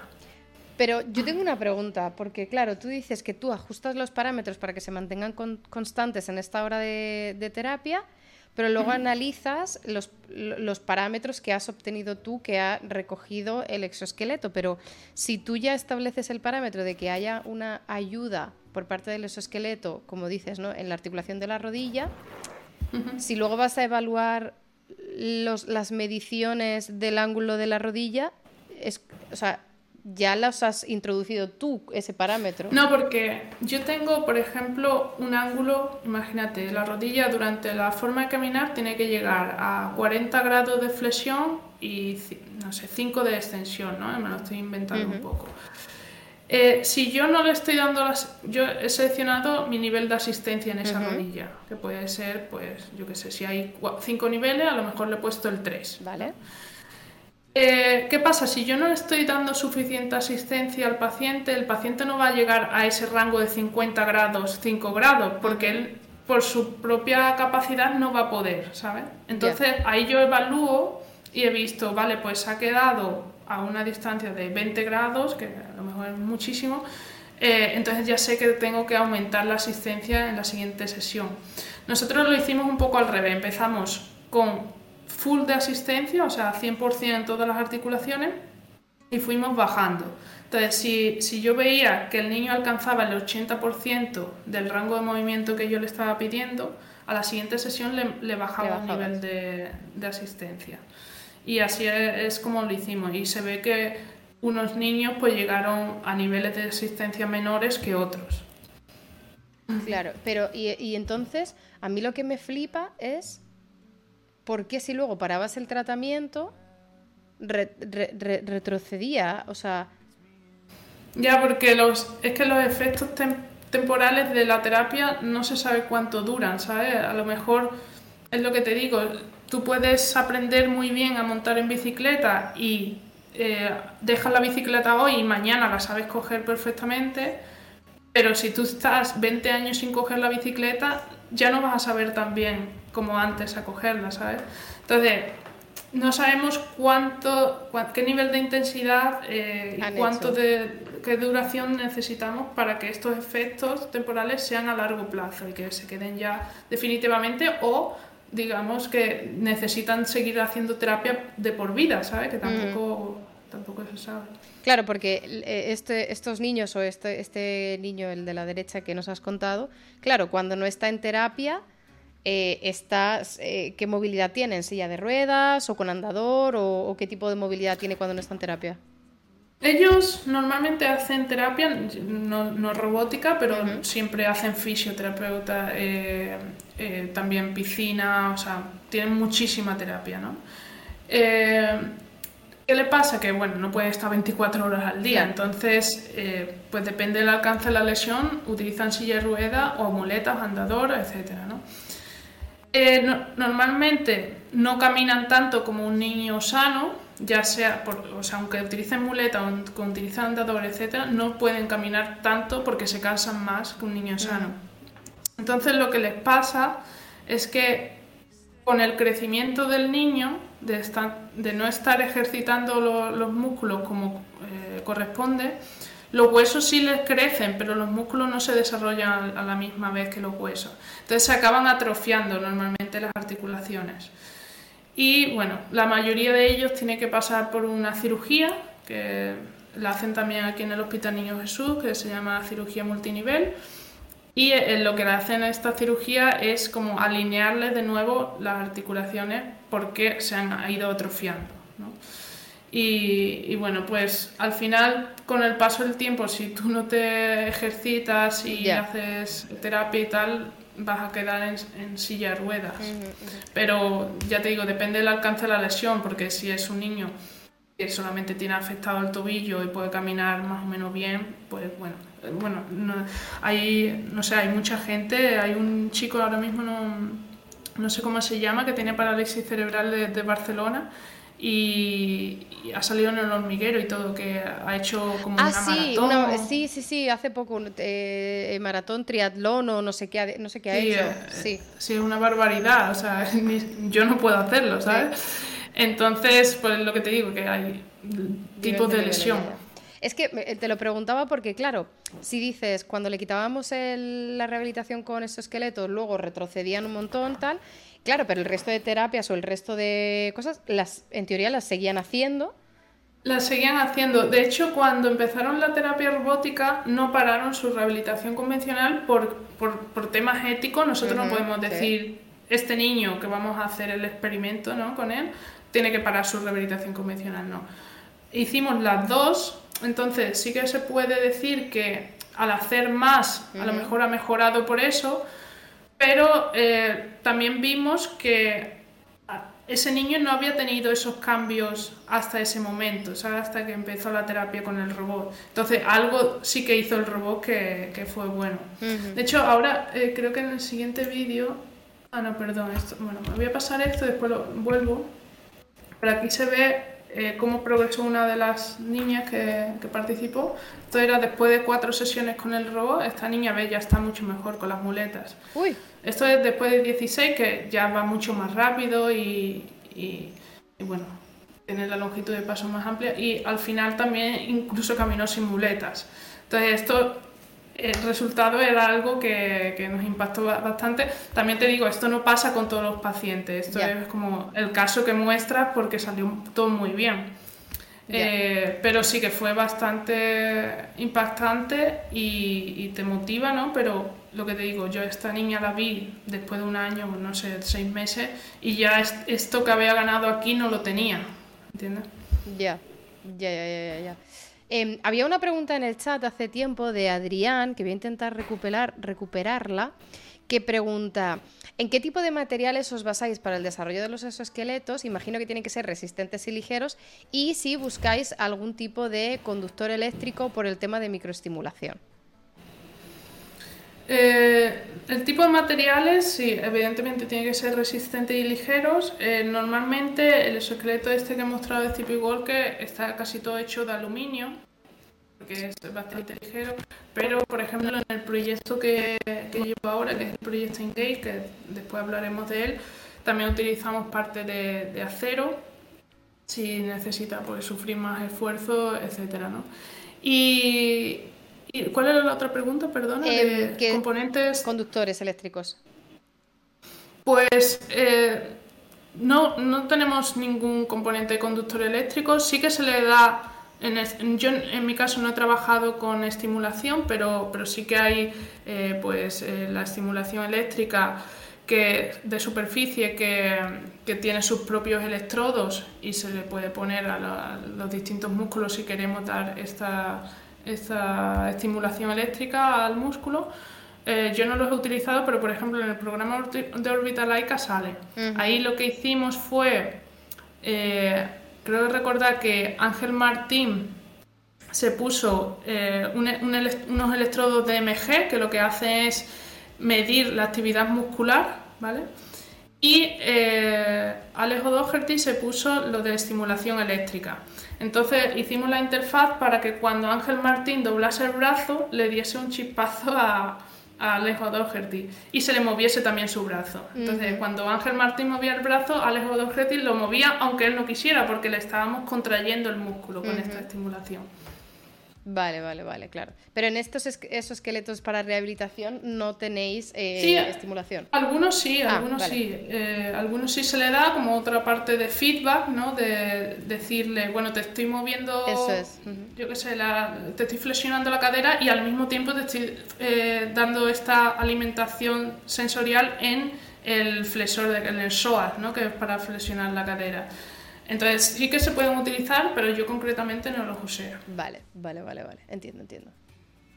Eh, por cierto, han dejado en el, en el chat el vídeo de Orbitalaika, de, de, tu paso ah, por Orbitalaika. O sea, si alguien tiene interés, ahí tiene el link. Perfecto. Vale, pues eh, no sé si hay más preguntas sobre esto, si no, si quieres te paso a comentar esta parte. Puedes seguir, yo voy viendo, yo voy vigilando el chat, si sale pregunta te la, te la lanzo. Vale. Bueno, esta parte no la desarrollé yo en concreto, pero creo que es bastante llamativa porque sí que se integró en el CP Walker, pero como te digo, la investigación es colaboración de, muchos grupos y dentro de, del Centro de Automática y Robótica había otra gente que trabaja con electroencefalografía, que es eh, un método para medir la actividad cerebral. Entonces aquí lo que podíamos ver es eh, intenciones del usuario, ¿no? El niño quiere caminar, entonces yo muevo el exoesqueleto porque estoy midiendo que quiere caminar. Eh, bueno, y como sé que te gustan mucho los videojuegos, pues he puesto esto porque la forma que teníamos de entrenar con estos niños antes de, de hacerlo con el exoesqueleto era con un videojuego, con unas gafas de realidad virtual, que son las que se ven aquí en la imagen. Uh -huh. Entonces, el, el, niño lo que veía era un mundo virtual, como el que aparece debajo, donde se le iban apareciendo una serie de puertas. Y cuando llegaba a una puerta, lo que pedíamos al paciente era relájate y piensa en qué quieres caminar. Entonces, eh, mediante este entrenamiento, pues si, si, mm, si, detectábamos la intención de caminar del niño relajado, ahora piensa que quiere caminar y la detectábamos, pues el, el, obstáculo desaparecía y el avatar continuaba por el camino. ¿no? Esto es eh, la forma que teníamos de entrenar con, con estos pacientes, porque al final la electroencefalografía, a ver, no, no es mi tema, pero te puedo decir que no es fácil de medir, sobre todo si es de superficie, no, está, no es nada invasiva, no está implantada pero sobre todo es más difícil aún si tienes un problema cerebral, porque lo que tú piensas que tienes que medir en esta parte del cerebro a lo mejor ya no está aquí, es que a lo mejor hay otra parte que ha aprendido a hacer eso, ¿sabes? Entonces, pues con estos niños teníamos esa dificultad añadida y teníamos que entrenar antes con ellos para detectar estas intenciones. Pero sí que hubo algún paciente que lo consiguió y aquí está este Jesús que está en el CP Walker ya Aquí está relajado, el robot está parado y está pensando que quiere caminar y cuando detectábamos esa intención, pues lo que hacíamos era eh, decirle al robot empieza a caminar. ¿vale? Y esto ya eh, sí que lo, implementamos nosotros en, el EXO. No llegamos a controlar otro tipo de intenciones como quiero girar a la izquierda, girar a la derecha, como cosas más complicadas, eso no, lo llegamos a hacer, pero sí que hicimos esto de empezar a caminar con el robot. Eh, este niño tenía mm, eh, parálisis cerebral, has dicho, no entiendo que todo eh, también tenía. ¿Aspecto cognitivo tenía afectado o solo movilidad? No, aspecto cognitivo no, está perfectamente. Bueno, de hecho ha estudiado una carrera, creo que hay un doble grado de historia, historia y no sé qué era lo otro, pero... Bueno, también te digo, el doble grado de historia también tienes que tener ganas de hacerlo, ¿eh? Hablábamos de la pues- ingeniería industrial, pero ojo. Lo hizo, lo hizo. Esto aquí, eh, ahora vive en Madrid, pero él es, de Murcia.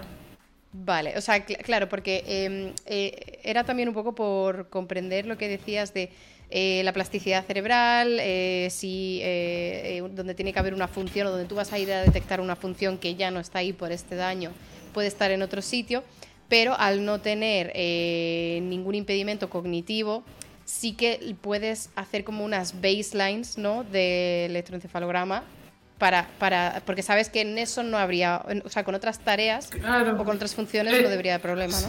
Sí, claro, claro. Al final, si, yo qué sé, si tú tienes pues espasmo o no sé, es que simplemente el hecho en el Orbital que creo que sale que el la persona que tenía la electroencefalografía cierra los ojos o muerde muy fuerte con los dientes, eso ya se nota en la señal, ¿sabes?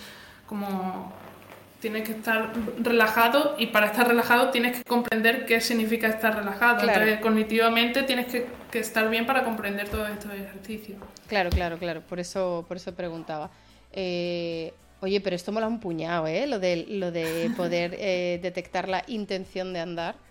Eh, Sí, bueno, si quieres, después al final, cuando ya cuente la parte de mi investigación, no sé, ha salido un artículo bastante importante en Nature, no sé si la semana pasada o la otra anterior, y ha sido muy eh, conocido en, en, toda la prensa, también aquí en España, y igual lo podemos comentar porque también eh, parte de la idea esta de medir la intención y eh, mover eh, las extremidades, en este caso no con un exoesqueleto, sino con una, tecnología invasiva, pero se aplica a un paciente con lesión medular y ha conseguido que el paciente con lesión medular vuelva a caminar, ¿sabe? Que, que esto era como sin exoesqueleto.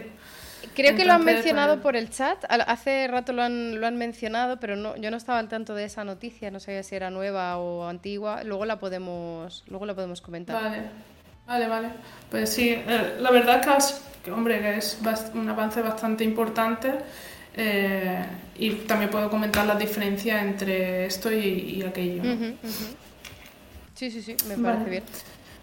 Pues eh, ahora si quieres entonces ya comento el proyecto que tengo ahora, que es, como te digo, también centrado en niños con parálisis cerebral, pero con la idea de antes queríamos mejorar su rehabilitación en centros clínicos, hospitales, etcétera, pero es lo que te digo, yo había visto que esos pacientes con el paso del tiempo ya volvían a su estado anterior. Entonces, lo que estamos intentando hacer en el proyecto Engage es desarrollar una tecnología que ellos puedan eh, utilizar en su vida diaria, en, su entorno familiar, en su casa, para salir con amigos, etcétera, ¿no?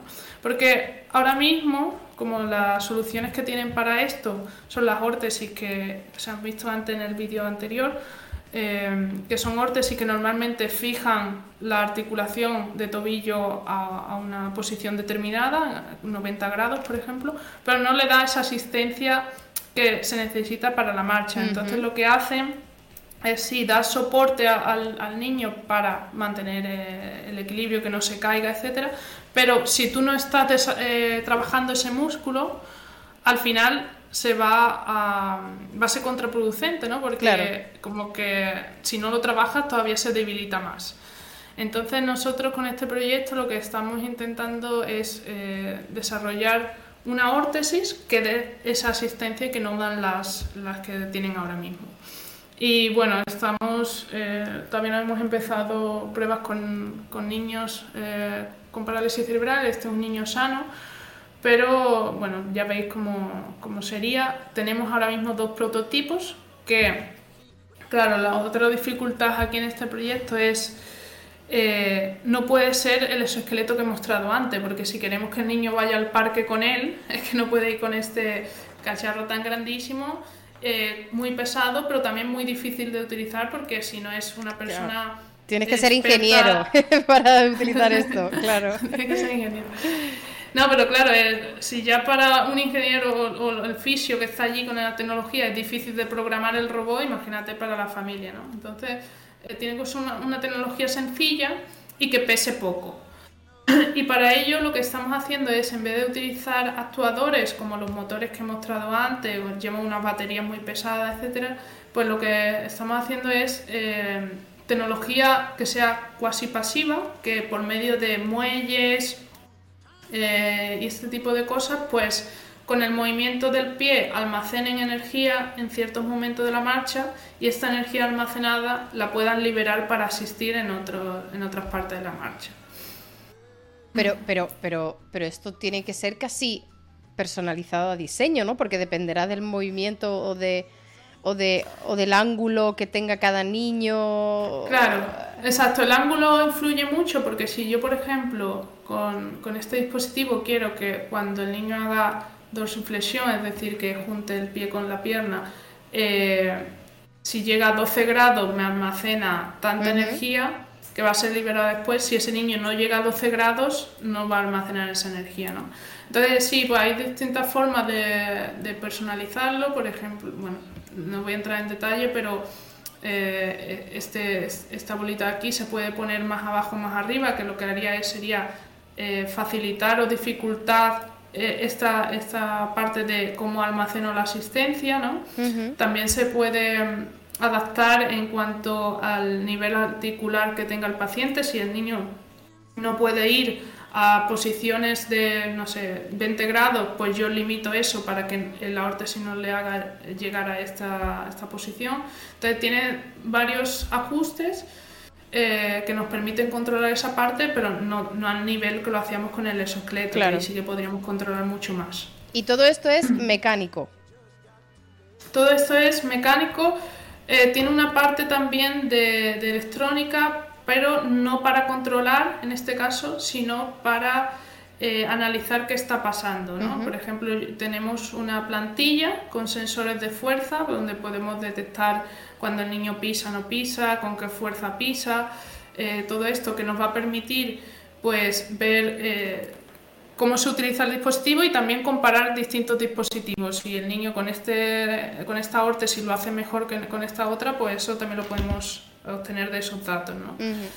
Y, y, bueno, en, la, en, el otro exoesqueleto del CP Walker sí que teníamos muchísima electrónica porque ahí sí que teníamos que controlar los motores con, con electrónica, con sensores, midiendo, viendo qué pasa y, actuando. ¿no? Claro, bueno, entiendo que al hacer, eh, al, al hacerlo todo mecánico con esa parte electrónica de, obtención de data y tal, eh, eso también hace que sea, me imagino, más eh, fácil de mantener, ¿no? Que el mantenimiento sea más, más bajito y que sea más asequible, porque claro, quitando lo que esté financiado por becas, esto si no se lo tendría que pagar cada paciente porque no estaría contemplado eh, como una... Bueno, no sé hasta qué punto en el futuro, pero eh, hoy por hoy las muletas las tienes que pedir y luego las devuelves, pero si las quieres tú te las compras. Sí, no sé hasta qué punto te dan esta financiación, pero, pero sí, evidentemente eh, lo que cuesta un dispositivo de rehabilitación, un, un exoesqueleto para asistencia, actuado no es lo mismo que lo que cuesta esto. Es que, no sé, te podría poner que a lo mejor el CB Walker pueda estar 60.000, una cosa así, que no es un dispositivo comercial, o sea, no lo puede comprar la gente, pero en el caso de que fuera, es, a lo mejor 60.000 euros.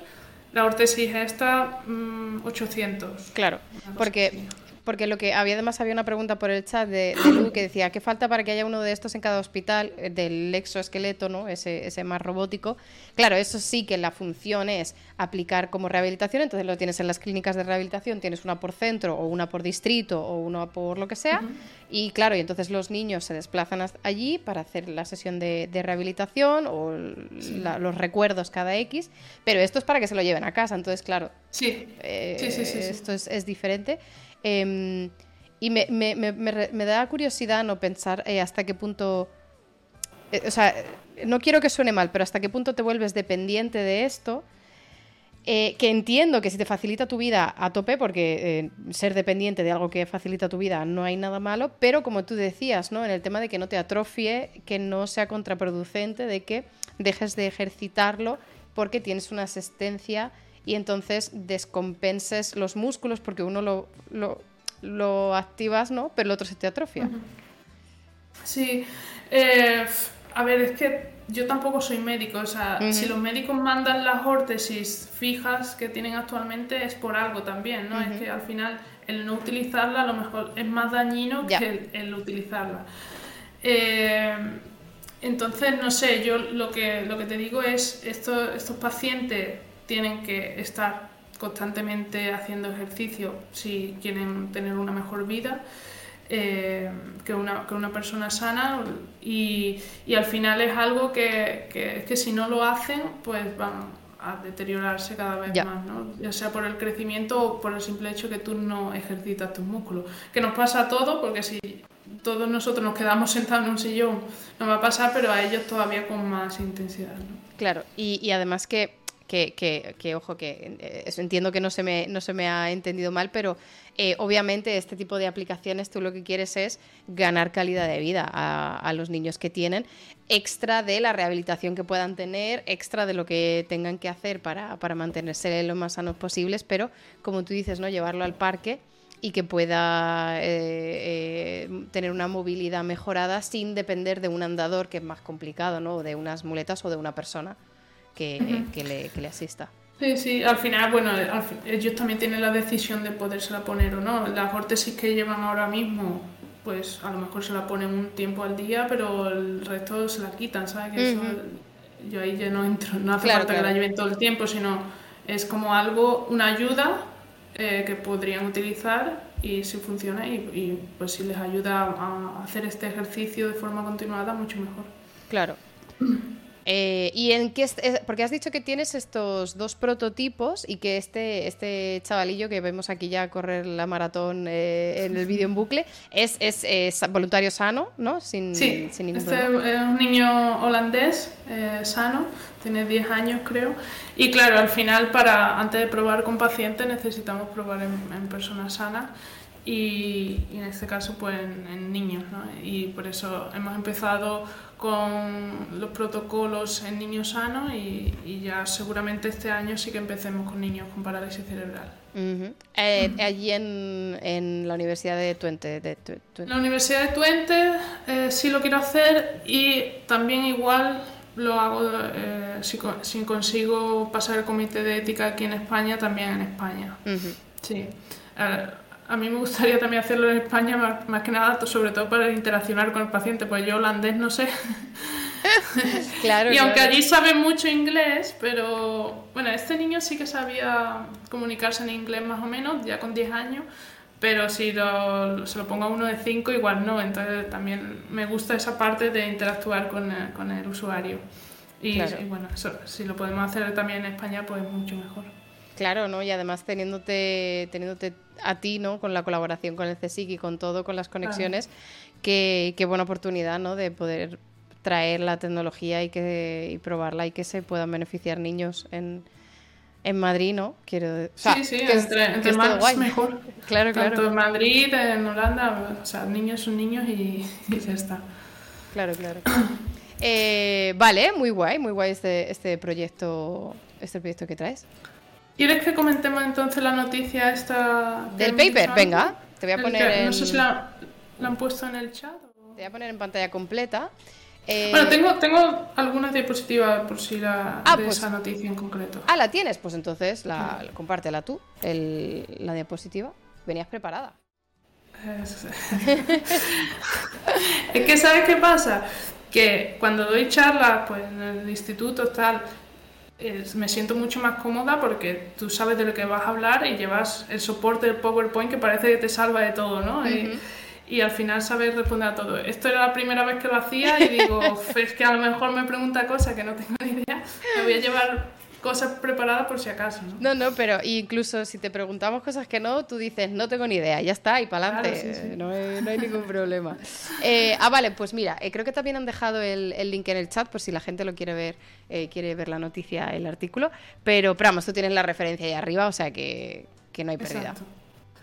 Vale, bueno, un poco comentar la diferencia, ¿no? Esto fue un, un lesionado medular holandés, pero se ha tratado en Suiza eh, con un equipo de allí y lo que han conseguido es que esta persona camine, antes era parapléjico, no podía controlar nada sus piernas porque la lesión en la médula le impedía que la, orden del cerebro le llegase a, los músculos. Y entonces lo que han conseguido aquí es eh, medir con unos electrodos implantados, en este caso en el cerebro, la intención que tiene el usuario y con otros electrodos implantados en la médula, que es lo que se ve aquí en, la imagen de la derecha, pues dar esta estimulación en la médula para que la médula sea la que eh, la envíe después a los músculos. Entonces lo que se hace aquí con los electrodos del cerebro es medir lo que quiere el paciente y según lo que midamos hacemos el puente entre este cerebro y la médula saltando la parte que está rota y le damos la estimulación eléctrica a la médula para que ya sí que llegue a los músculos. O sea, si el paciente tiene la lesión medular aquí, pues lo que hacemos es como un puente entre el cerebro y la médula aquí abajo, saltándonos esta parte que está rota, ¿vale? Ajá. Y a ver, la siguiente, bueno, esto un poco más en detalle, pero eh, decir un poco la, dificultad que tiene esto, ¿no? Que al final lo que hacen es como nosotros hacíamos antes con la electroencefalografía, que era sin nada implantado, era totalmente superficial, un casco que te pones, medíamos eh, la actividad cerebral. Ellos sí que tienen los electrodos implantados en el cerebro, es, o sea, es una tecnología invasiva, pero una dificultad que tienen aquí es pues decodificar estas señales cerebrales y eh, clasificarlas de forma que digamos el paciente quiere doblar la rodilla o la, cadera izquierda, en este caso que se muestra aquí. Eh, yo estoy midiendo esto y lo he decodificado del cerebro, pero ahora cómo lo hago los impulsos, claro, los impulsos eléctricos en la médula para que me active el psoas y el, el resto femoral de esa parte izquierda, ¿sabes? O sea, es, es un, un poco, bueno, es muy difícil. Antes lo habían hecho solamente esta parte de de, impulso eléctrico en la médula y lo que hacían para medir la intención era utilizar sensores de movimiento en las piernas y con la capacidad residual del paciente, si podía mover un poquito la cadera, pues medían eso con el sensor y entonces le daban el impulso. Ahora ya lo han hecho directamente desde el cerebro. Miden que en el cerebro quiere eh, caminar, o bueno, doblar la, cadera izquierda y le dan este impulso eléctrico en la médula. Y, pero esto es una pregunta que hay en el chat y que yo también me, planteo, porque tú tienen eh, eh, estos eh, electrodos en el cerebro invasivamente implantados y luego el bypass en la médula que salía en la imagen, pero ¿cómo se comunica el uno con el otro? Pues la verdad, la, la parte de comunicación no la sé, no sé si es por wifi, Bluetooth, bueno, alguna cosa de esta. Eh, creo, que era por wifi, no, no estoy segura, pero claro, tiene en la mochila esta que lleva el usuario detrás es donde está toda la unidad de procesamiento, entonces ahí es donde registran los datos tanto del electrodo que tiene en el cerebro como después lo envían también para la, la médula. Pero y esto... Eh, es, que, es que me está flipando. Em, esto requiere reevaluar y, o sea, y, mientras vaya funcionando no hay ningún problema y si me imagino que si hay un error pues habrá que intervenir y reemplazar algún elemento o algo o, sea... Eso ya se me escapa porque esto es muchísima parte ética aquí de a ver cómo han conseguido implantar todo esto. Eh, solamente lo han hecho con un usuario de momento, la parte del cerebro y tal. Entonces, eh, no sé la cantidad de problemas que, puede generar, pero, a ver, entiendo que, que muchos, ¿no? De, de cosas que no funcionen y que habrán, no sé cuánto tiempo lleva entrenando el usuario para conseguir lo que, no sé si os metéis en el, en el enlace, seguramente hay vídeos de cómo el, el hombre ha conseguido caminar pero eso requiere muchísimo entrenamiento y seguramente eh, muchísimos problemas antes de que haya funcionado. Claro, claro. Es que a mí lo que me flipa es el tema de decodificar, porque esto no es como un lenguaje universal, que es en plan de, bueno, ya sabemos, o sea, yo, eh, o sea los datos que tú coges de tus niños, yo los aplico a los míos porque total, no, es que cada uno no, cada uno es totalmente diferente. Es que incluso personas sanas somos diferentes. Al final esto, eh, bueno, la tecnología la pueden utilizar, pero la forma de cómo procesan esa información lo van a tener que adaptar a cada usuario. A ver, no va a ser el día y la noche, pero sí que es una escala de grises, ¿sabes? Lo que te ha servido para uno no te va a servir 100% para otro. A lo mejor el 60%, algo así, ¿sabes? Claro, claro. Es que me parece flipante. Y entonces, eh, vale, pero y, perdón, pregunta. ¿e, ¿Esta persona no tenía tampoco movilidad en los brazos? En los brazos sí. Sí, en los brazos sí. O sea, la lesión seguramente fue la parte lumbar hacia abajo. Vale. Los brazos sí, porque en el vídeo vaya a ver que él controla las muletas perfectamente. Vale, vale, vale. Y, o sea, ahí sí que no le están dando estimulación ninguna. Ajá. Y otra pregunta, porque cuando tú tienes una lesión en la médula, no solo afectas eh, la capacidad motora, eh, inconsciente, entre comillas, de andar, pero que es eh, un movimiento consciente, sino que también afectas un montón de regulaciones de sistema nervioso que no son quiero andar, sino que es regulación de vejiga, regulación, bueno, de muchos otros órganos. ¿Esto también estaba aquí contemplado o es solo motora? No, supongo que no. Creo que esto es solo motor. Pero, pero lo que te digo, ya el hecho de que el paciente esté erguido y que pueda desplazarse le ayuda para otras funciones. Claro, claro, claro. Es que al final esto, o sea, el músculo también va a dar soporte a un montón de señales. Eh, claro, claro. De otras cosas. Pero sí tienen problemas de, pues eso, de ir al servicio, de un montón de cosas que no controlan porque no tienen este control que la han perdido. Claro, claro, claro. Mm.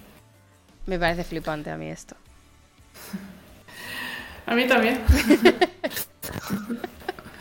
es que me parece maravilloso. Porque esto, claro, eh, eh, tú nos estabas hablando de estos esqueletos que es como, pues eso, el Iron Man, ¿no? De, para, los niños con, parálisis cerebral, que es como el super mega Iron Man. Em, pero es que esto es un implante, o sea, esto es un implante en el cerebro y un implante en la médula que te hace andar. O sea, quiero decir, esta es la peli de ciencia ficción.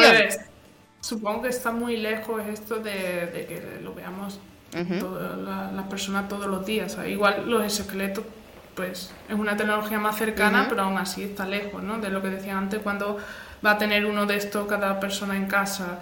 Pues es algo que, bueno, es todavía investigación, sí que hay dispositivos comerciales de, de, esta parte de su esqueleto, esto es aún todavía más más básico, o sea, esa ciencia es más básica.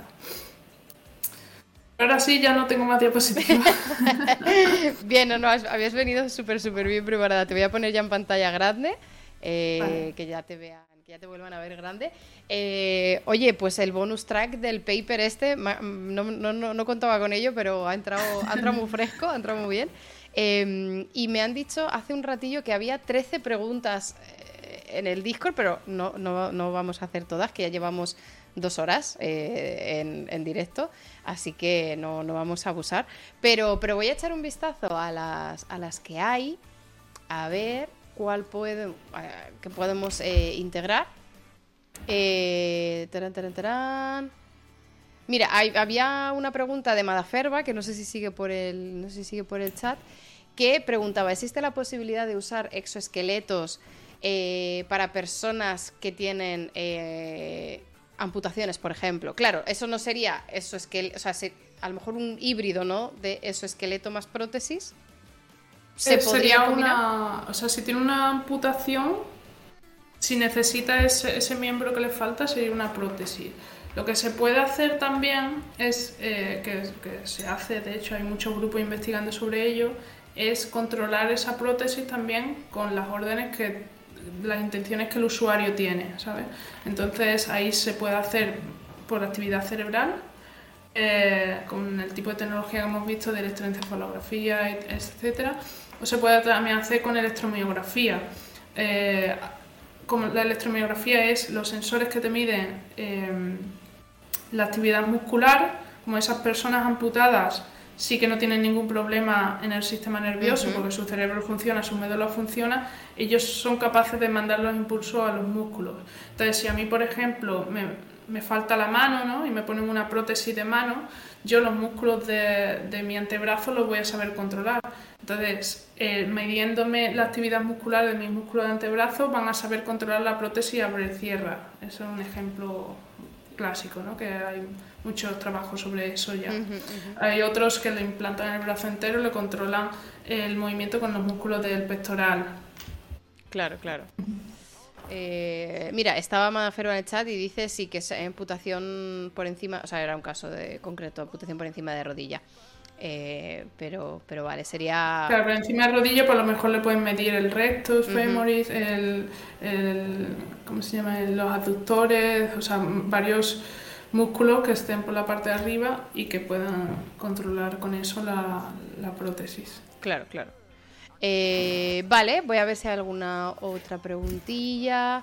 Em, bueno, había una pregunta de Dagadma que creo que ya la hemos contestado, que decía, ¿los, los exoesqueletos con los que has trabajado son activos o pasivos, inician movimiento o ayudan? Pero eh, lo hemos estado hablando que podías incluso eh, tunear ¿no? la, eh, la cantidad de ayuda, de asistencia. Exacto, sí, sí, sí. Em, mira, una pregunta de, de Pumuki que decía, que también un poco la hemos contestado, pero me parece interesante desde el punto de vista más pedagógico o social, em, que pregunta, cuando terminan estos tratamientos con esos esqueletos, ¿se les recomienda algún tipo de ejercicio para realizar en casa? Tú ya nos has dicho que no podían eliminar su, su tratamiento estándar de rehabilitación, que esto era como un adicional, eh, y que si cuando paraba este, esta terapia, pues eh, seguían teniendo sus terapias. Em, entonces, en teoría no debería afectar y condicionar una cosa con la otra. Pero em, a mí también me interesa, además de la pregunta de Pumo, que a mí me interesa, ¿cómo enfocabas tú cuando has interaccionado con los niños o cómo enfocaban los fisios y los médicos el tema de te vamos a poner un exoesqueleto, que entiendo que en principio puede ser algo llamativo, pero el problema es que luego vas a dejar de tener exoesqueleto. Ya, a ver, eh, era un tratamiento que no se sabían los resultados que iba a tener. O sea, eso se dejaba muy claro a los padres porque yo te estoy enseñando ahora aquí un caso de que funcionó perfectamente, pero eso no será siempre, ¿vale? Entonces no queremos vender humo y diciendo que esto es la panacea porque no lo es. Entonces a los padres, sobre todo en estos casos, se le tiene que dejar claro porque ellos lo que quieren es que su niño camine entonces, si tú le vendes eh, que su niño va a caminar perfectamente y después no es así, pues la desilusión es grande y, no queremos eso. Entonces, eso se dejaba claro y después eh, también era un tratamiento que tenía una duración determinada. Si ellos accedían a participar, sabían que, en algún momento iba a acabar, pero bueno, mm, ya yo creo que la gente que participa como voluntario en este tipo de, experimentos no lo hace ya solamente por el, mismo, ¿no? sino también para ayudar a los que vienen después. Es que, eh, pues no sé, de los resultados que hemos tenido del, de la tesis doctoral y, los tratamientos que hemos hecho ahora, eh, podemos mejorar el robot. Ahora, por ejemplo, en el grupo de, de investigación del Centro de Automática y Robótica, que es de Eduardo Rocón, tienen otro robot eh, para bebés, para eh, no tratar a estos niños ya tan adolescentes como en el CP Walker, sino enseñarles a los niños a caminar desde que son pequeñitos. Y pues eso ha, surgido esas ideas después de hacer estos experimentos. ¿no? Entonces, pues lo que te digo, yo eh, siempre el oficio, todo le dejamos claro, es un tratamiento experimental, no sabemos si los resultados van a, ser buenos, normalmente malos no van a ser, ¿no? porque entre más ejercicio haga va a ser mejor, pero a lo mejor tampoco cambia mucho y después en algún momento tiene que parar. Es que hacer ensayos eh, con niños no es fácil. Yo, hice el doctorado en, el departamento de pediatría de, de, Viena, de un hospital de Viena, y no es fácil hacer ensayos clínicos y hacer cosas con, niños, porque tienes triples pacientes, eh, tienes a padre, o sea, a niño y potencialmente dos figuras eh, paternas, entonces se complica todo por tres. Em, y, bueno, y tienes unas limitaciones obvias, ¿no? De comités éticos, de qué se puede hacer, de qué muestras puedes obtener y de todo eso. Pero, pero al, menos en mi caso, no sé, no sé en el tuyo, pero al menos en mi caso, eh, luego siempre, siempre era súper agradecido, eh, tanto padres como niños. es súper gratificante y al final eso es lo que te motiva a seguir, ¿no? A mí me gusta mucho la parte de investigación aplicada. Yo sí estoy mucho tiempo sin ver los resultados en el usuario final, me, como que me agobio un poco. Eh, y bueno, lo de la dificultad de trabajar con niños, eh, por un lado está esta parte de los padres, pero hay otras muchas, eh, que por ejemplo con el robot, ¿no? si tu niño, o sea, el primer día todo es, wow, es que tengo unas piernas súper guay y tal el, tercer, el segundo día bien, pero ya después de 10 días el niño prefiere estar jugando con la Play en su casa antes que estar haciendo terapia. Entonces tienes que mantener esa motivación alta todo el tiempo. A lo mejor con un adulto no te pasa porque tú el adulto le puedes explicar es que esto va a ser bueno para ti y lo entiende y lo hace, ¿no? Pero bueno, por otro lado, pues te diviertes mucho más con ellos, eh, con los niños, eh, no sé, puedes interaccionar de forma diferente. Yo a mí me gusta más trabajar con, con niños que con adultos. Pero, pero sí tiene esa parte más difícil de... O por ejemplo, en la terapia normalmente los padres quieren estar. Yo lo que hacía era permitir a los padres que estuvieran la primera o segunda sesión, pero ya a partir de la tercera prefiero que no estén. Porque si el niño está solo contigo, como a lo mejor tiene menos confianza, lo intenta hacer mejor que si está el padre se empieza a quejar más o tal. Eh, pues no sé, tiene también esa parte más difícil, ¿no? No, es que, es que movidas. es que esas son, claro, las movidas de eh, las, las eh, psicologías familiares, los vínculos que tengan con los padres, o si le lleva a terapia a la madre siempre y un día le lleva al padre, o en fin, eh, todas esas cosas juegan, juegan un papel importante. Y No, pero, pero después te lo pasas muy bien con ellos. Es que, a ver, yo tengo la suerte como te digo, todos los niños que he tratado cognitivamente estaban bien. Entonces, pues, me contaban su historia de es que el profesor de geología me ha puesto un examen que no me, yo qué sé, cosas así, ¿sabes? Te ríes. O, por ejemplo, otro de los niños que ha salido en el vídeo le gusta muchísimo el Real Madrid y yo también soy muy fan. Y bueno, con él he ido a ver partidos de fútbol, etcétera, y o sea, hacíamos cosas o hablábamos del fútbol, no sé. Puedes compaginar, no sé, con, o compenetrarte mejor con ellos. O, a lo mejor con los adultos también, pero yo con los adultos, sobre todo he trabajado en Holanda y tenía la dificultad también del idioma, que no era lo mismo pero con niños me gusta mucho más. Oye, que, y que la gente necesitamos a gente como tú que, que haga estas cosas y que las disfrute y que, que no todo el mundo eh, le apetece porque eh, eh, hemos tenido a, varias investigadoras por aquí que trabajan con diferentes enfermedades que afectan a niños y tal y no es algo que todo el mundo tenga el estómago para hacer.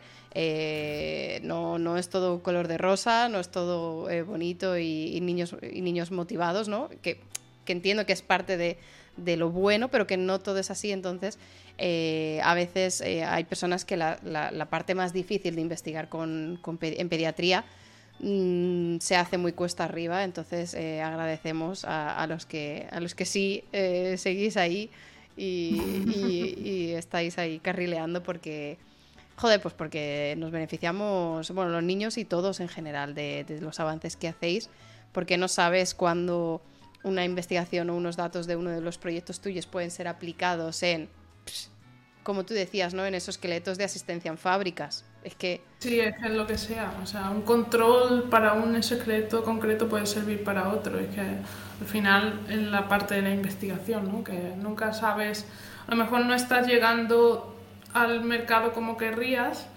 pero eh, tienes esa parte de, que se podría utilizar en el futuro. Claro, claro, claro. Em, voy a ver si hay alguna otra preguntilla. Eh, había una pregunta. Ah, mira, una pregunta de Piokio que dice: eh, en todo lo que nos has enseñado era en eh, función motora, ¿no? O sea, era en función, eh, básicamente en caminar, eran todas las aplicaciones que nos, has, que nos has dicho. ¿Contempláis, no sé si tú o alguien de, tu grupo, aplicaciones en asistencia tipo comer, no sé, realizar otras actividades que a lo mejor no sean solamente de piernas o que sean más de tronco superior? porque entiendo que el exoesqueleto adaptado a la extremidad con los, con los parámetros de cada movimiento se puede tunear, ¿no? Sí, eh, exactamente. O sea, hay, en mi grupo concretamente hay otra gente también que trabaja con miembro superior y gente también que trabaja con niños con parálisis cerebral muy afectados, incluso cognitivamente, que a lo mejor no controlan ninguna extremidad, pero han desarrollado aplicaciones pues simplemente para manejar el cursor del ordenador, ¿no? con la cabeza, moviendo la cabeza, manejan el cursor, incluso eh, si le pones un teclado en la pantalla pueden ir seleccionando letras para escribir algo y así comunicarse porque a lo mejor no pueden hablar.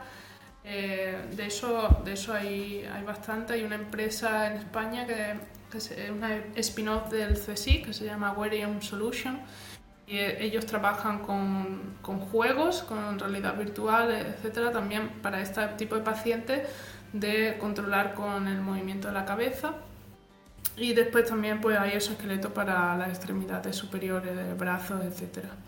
Claro, Pero yo concretamente no, no, he, trabajado con eso. Eh, muy bien, voy a ver si hay... Ah, bueno, mira, una pregunta de Don Quixote que dice, eh, ¿el exoesqueleto se queda sin batería? El exoesqueleto se queda sin batería, pero, afortunadamente no durante la terapia. no, en el, en el el secreto que he mostrado teníamos en la parte del andador que otra parte beneficiosa de eso era que podíamos llevar las baterías en, la parte de atrás, ¿no? en la estructura de atrás, que ya no las tiene que cargar el paciente, porque si no tenemos ese andador y es un exoesqueleto, las baterías van incluidas en el exoesqueleto, entonces tienes que llevar ese peso adicional. En este caso la teníamos atrás. Eh, son baterías mm, grandes, o sea, como de moto, cosas así, y eh, nos duran pues no sé, a lo mejor en pleno funcionamiento, a lo mejor dos horas, dos horas y media, tres, cosas así. Nosotros lo que hacíamos era eh, hacer terapia con el paciente y después de que se bajaba cargábamos la batería para que cuando viniese el otro. Además teníamos otro juego de baterías, ¿sabes? Que también depende de cuántos actuadores tengas, eh, con qué fuerza, con qué nivel de asistencia quieras actuar, porque si, si tienes más asistencia, más demandas de, de energía. ¿no? eso depende mucho de la situación, del tipo de terapia que quieras hacer y todo esto. Claro.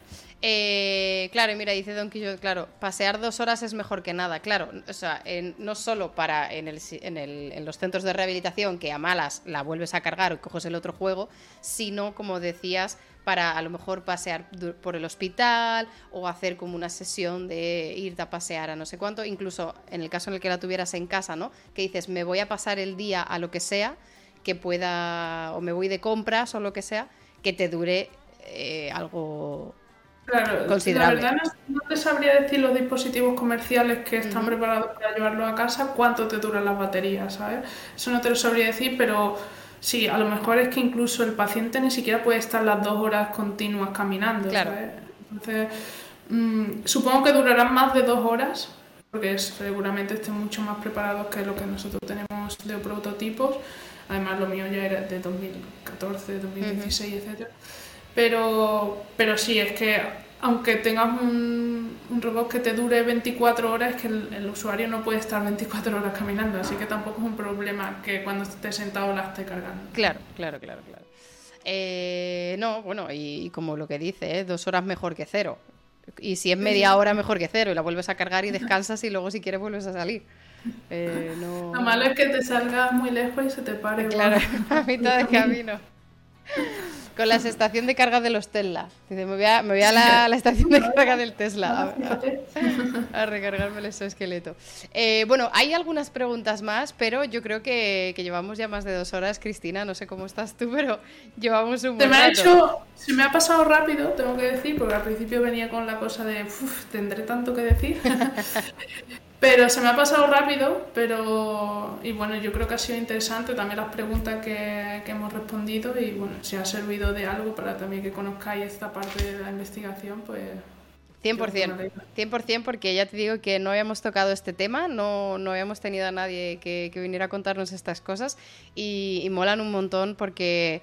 Eh, es como de las pues eso de los campos eh, que, que, también nos has mostrado tú el, el, resultado final de ves el efecto o sea ves al niño andar quiero decir qué más qué más quieres es, eh, que eso es, eso. es, muy gratificante que, que, tú veas que lo que tú haces como ingeniera eh, sirve para ayudar a personas y, y bueno la, la, colaboración continua con, con lo, el personal clínico que aunque no hayas estudiado una carrera clínica, sí que tienes esa interacción constante para pues definir tratamientos terapéuticos, eh, ver qué paciente sirve y cuál, y cuál no, etcétera, y, y, bueno, y ver que lo que tú haces al final tiene unos resultados. Claro, claro que sí.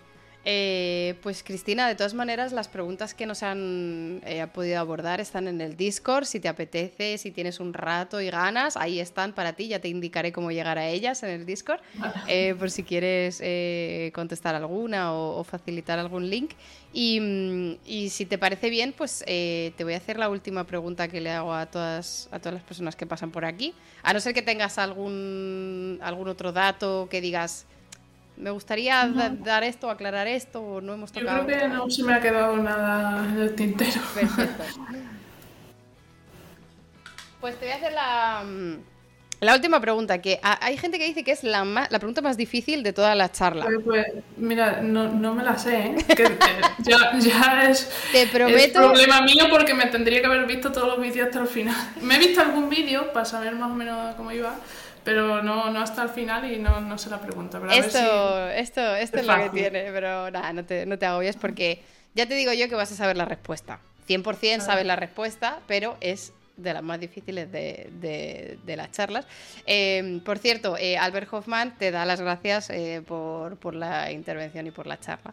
Bueno, hay mucha gente más, pero en concreto el mensaje de Albert lo, lo, lo he leído. Em, la pregunta que, que te quiero hacer, que es súper difícil, pero estoy segura de que sabes la respuesta, es si tuvieras que recomendar un libro o una película o una canción o un artista o un cuadro o un algo, ¿qué sería? Bueno, sí que es difícil, ¿eh? Porque no tengo una respuesta, tengo muchas. claro, claro. Uf. A ver, mis películas favoritas las tengo más claras. Eh, vale. Son dos, Gladiator y La vida es bella. ¡Ojo! ¡Ojo! Pero, pero son, son muy diferentes. Sí, pero me gustan las dos. Yo creo que son las dos bastante buenas. Y me las he visto varias veces y, y bueno. O sea, esa, de la, las películas es lo que tengo más claro, porque después libros que leo de, casi de todo, canciones, escucho de todo. El libro me gusta más la, la, novela, no tanto de ciencia ficción y todo esto, pero, pero novela. Y Y bueno, es que hay muchísimas. El último así que me he leído es Último día en Berlín, que creo que está bastante bien. Entonces, bueno, digo eso porque es el último, pero que hay vale. muchos otros. es, es, una pregunta difícil porque, claro, ¿qué recomendación artística haces que sea que te haya marcado a ti tu vida o que haya o que digas esta todo el mundo la tiene que ver o este libro todo el mundo lo tiene que ver? Es complicado. Pero que ya te digo que todo el mundo ha contestado cosas muchísimo más random que lo que tú has hecho. O sea que. Sí, bueno, pues entonces. Sí, sí, yo, yo, me he ido a lo fácil, seguro. La vida es bella y Gladiator nunca falla. Están, es, es, eh, es buena. La, a mí la vida es bella no tanto, pero a mí Gladiator es una comfort movie. O sea, es una película comfort de. Cuando tal, esa entra bien. A mí, sí, sí, sí. A mí me gusta. Siempre, bueno, ya te digo, la he visto varias veces y siempre lloro. ya, es verdad, es que Turilla, es verdad. Fíjate, Gladiator puede ser que la, la, la, cuando no la veo la recuerdo más feliz de lo que es y luego cuando la veo digo, hostia, vale, aquí es Después cuando le, bueno, no, la habrá visto yo la gente, pero cuando le clava esto por detrás es como... no, spoiler de una película hace 30 años. Claro. Alguien ofendido en el chat, ya verás. eh, oye, pues, eh, pues, muchísimas gracias, Cristina, por. Gracias a ti. Bueno, y a la gente del chat, que son muchos. Y, y bueno, espero que, que, os haya gustado. Estoy, estoy convencida de que lo han pasado bien eh, y, que, y, que, han aprendido un montón. Eh, para los que sois nuevos, eh, si ponéis, que esto lo hacemos también en las charlas estas, pero en cualquier. Ahí está Dagatma, si ponéis exclamación learning cuenta como que alguien ha aprendido algo más y así pues vamos sumando cosas que aprendemos en el canal. Ya llevamos 933, 4 cosas aprendidas. O sea, eh, aprendemos mucho y, todo este aprendimiento, aprendizaje, aprendición es gracias a, gente como, como, tú, Cristina, que venís aquí, nos echáis dos horas y media de tu tiempo eh, para, para, que nosotros aprendamos y, y que disfrutamos. Así que de verdad, muchas, muchas, muchas gracias, Cristina. Eh, ha sido un placer, he aprendido un montón, la verdad. Igualmente, el placer ha sido mío y nada, suerte con las próximas charlas que seguro que seguís aprendiendo.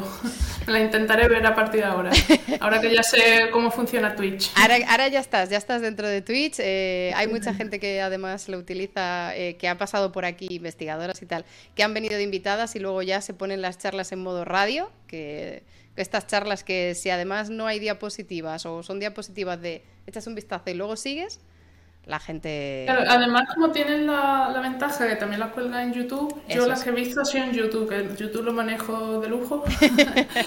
en YouTube sí que veo mucha, mucha más ciencia y entre ellos tu canal. Eh, pero bueno, Twitch no lo conocía y ha sido también un, bueno, una buena experiencia. Me alegro que, que, así haya sido. Si te animas otro día y te entras, entras aquí en el, en el canal de Twitch, saluda por el chat y aquí estoy. Vale. Y, y ya te tenemos, te tenemos ubicada, que el chat también es otra experiencia recomendable. Así que nada, estamos en contacto, Cristina. Un besazo muy, muy fuerte. Un beso. Chao, chao.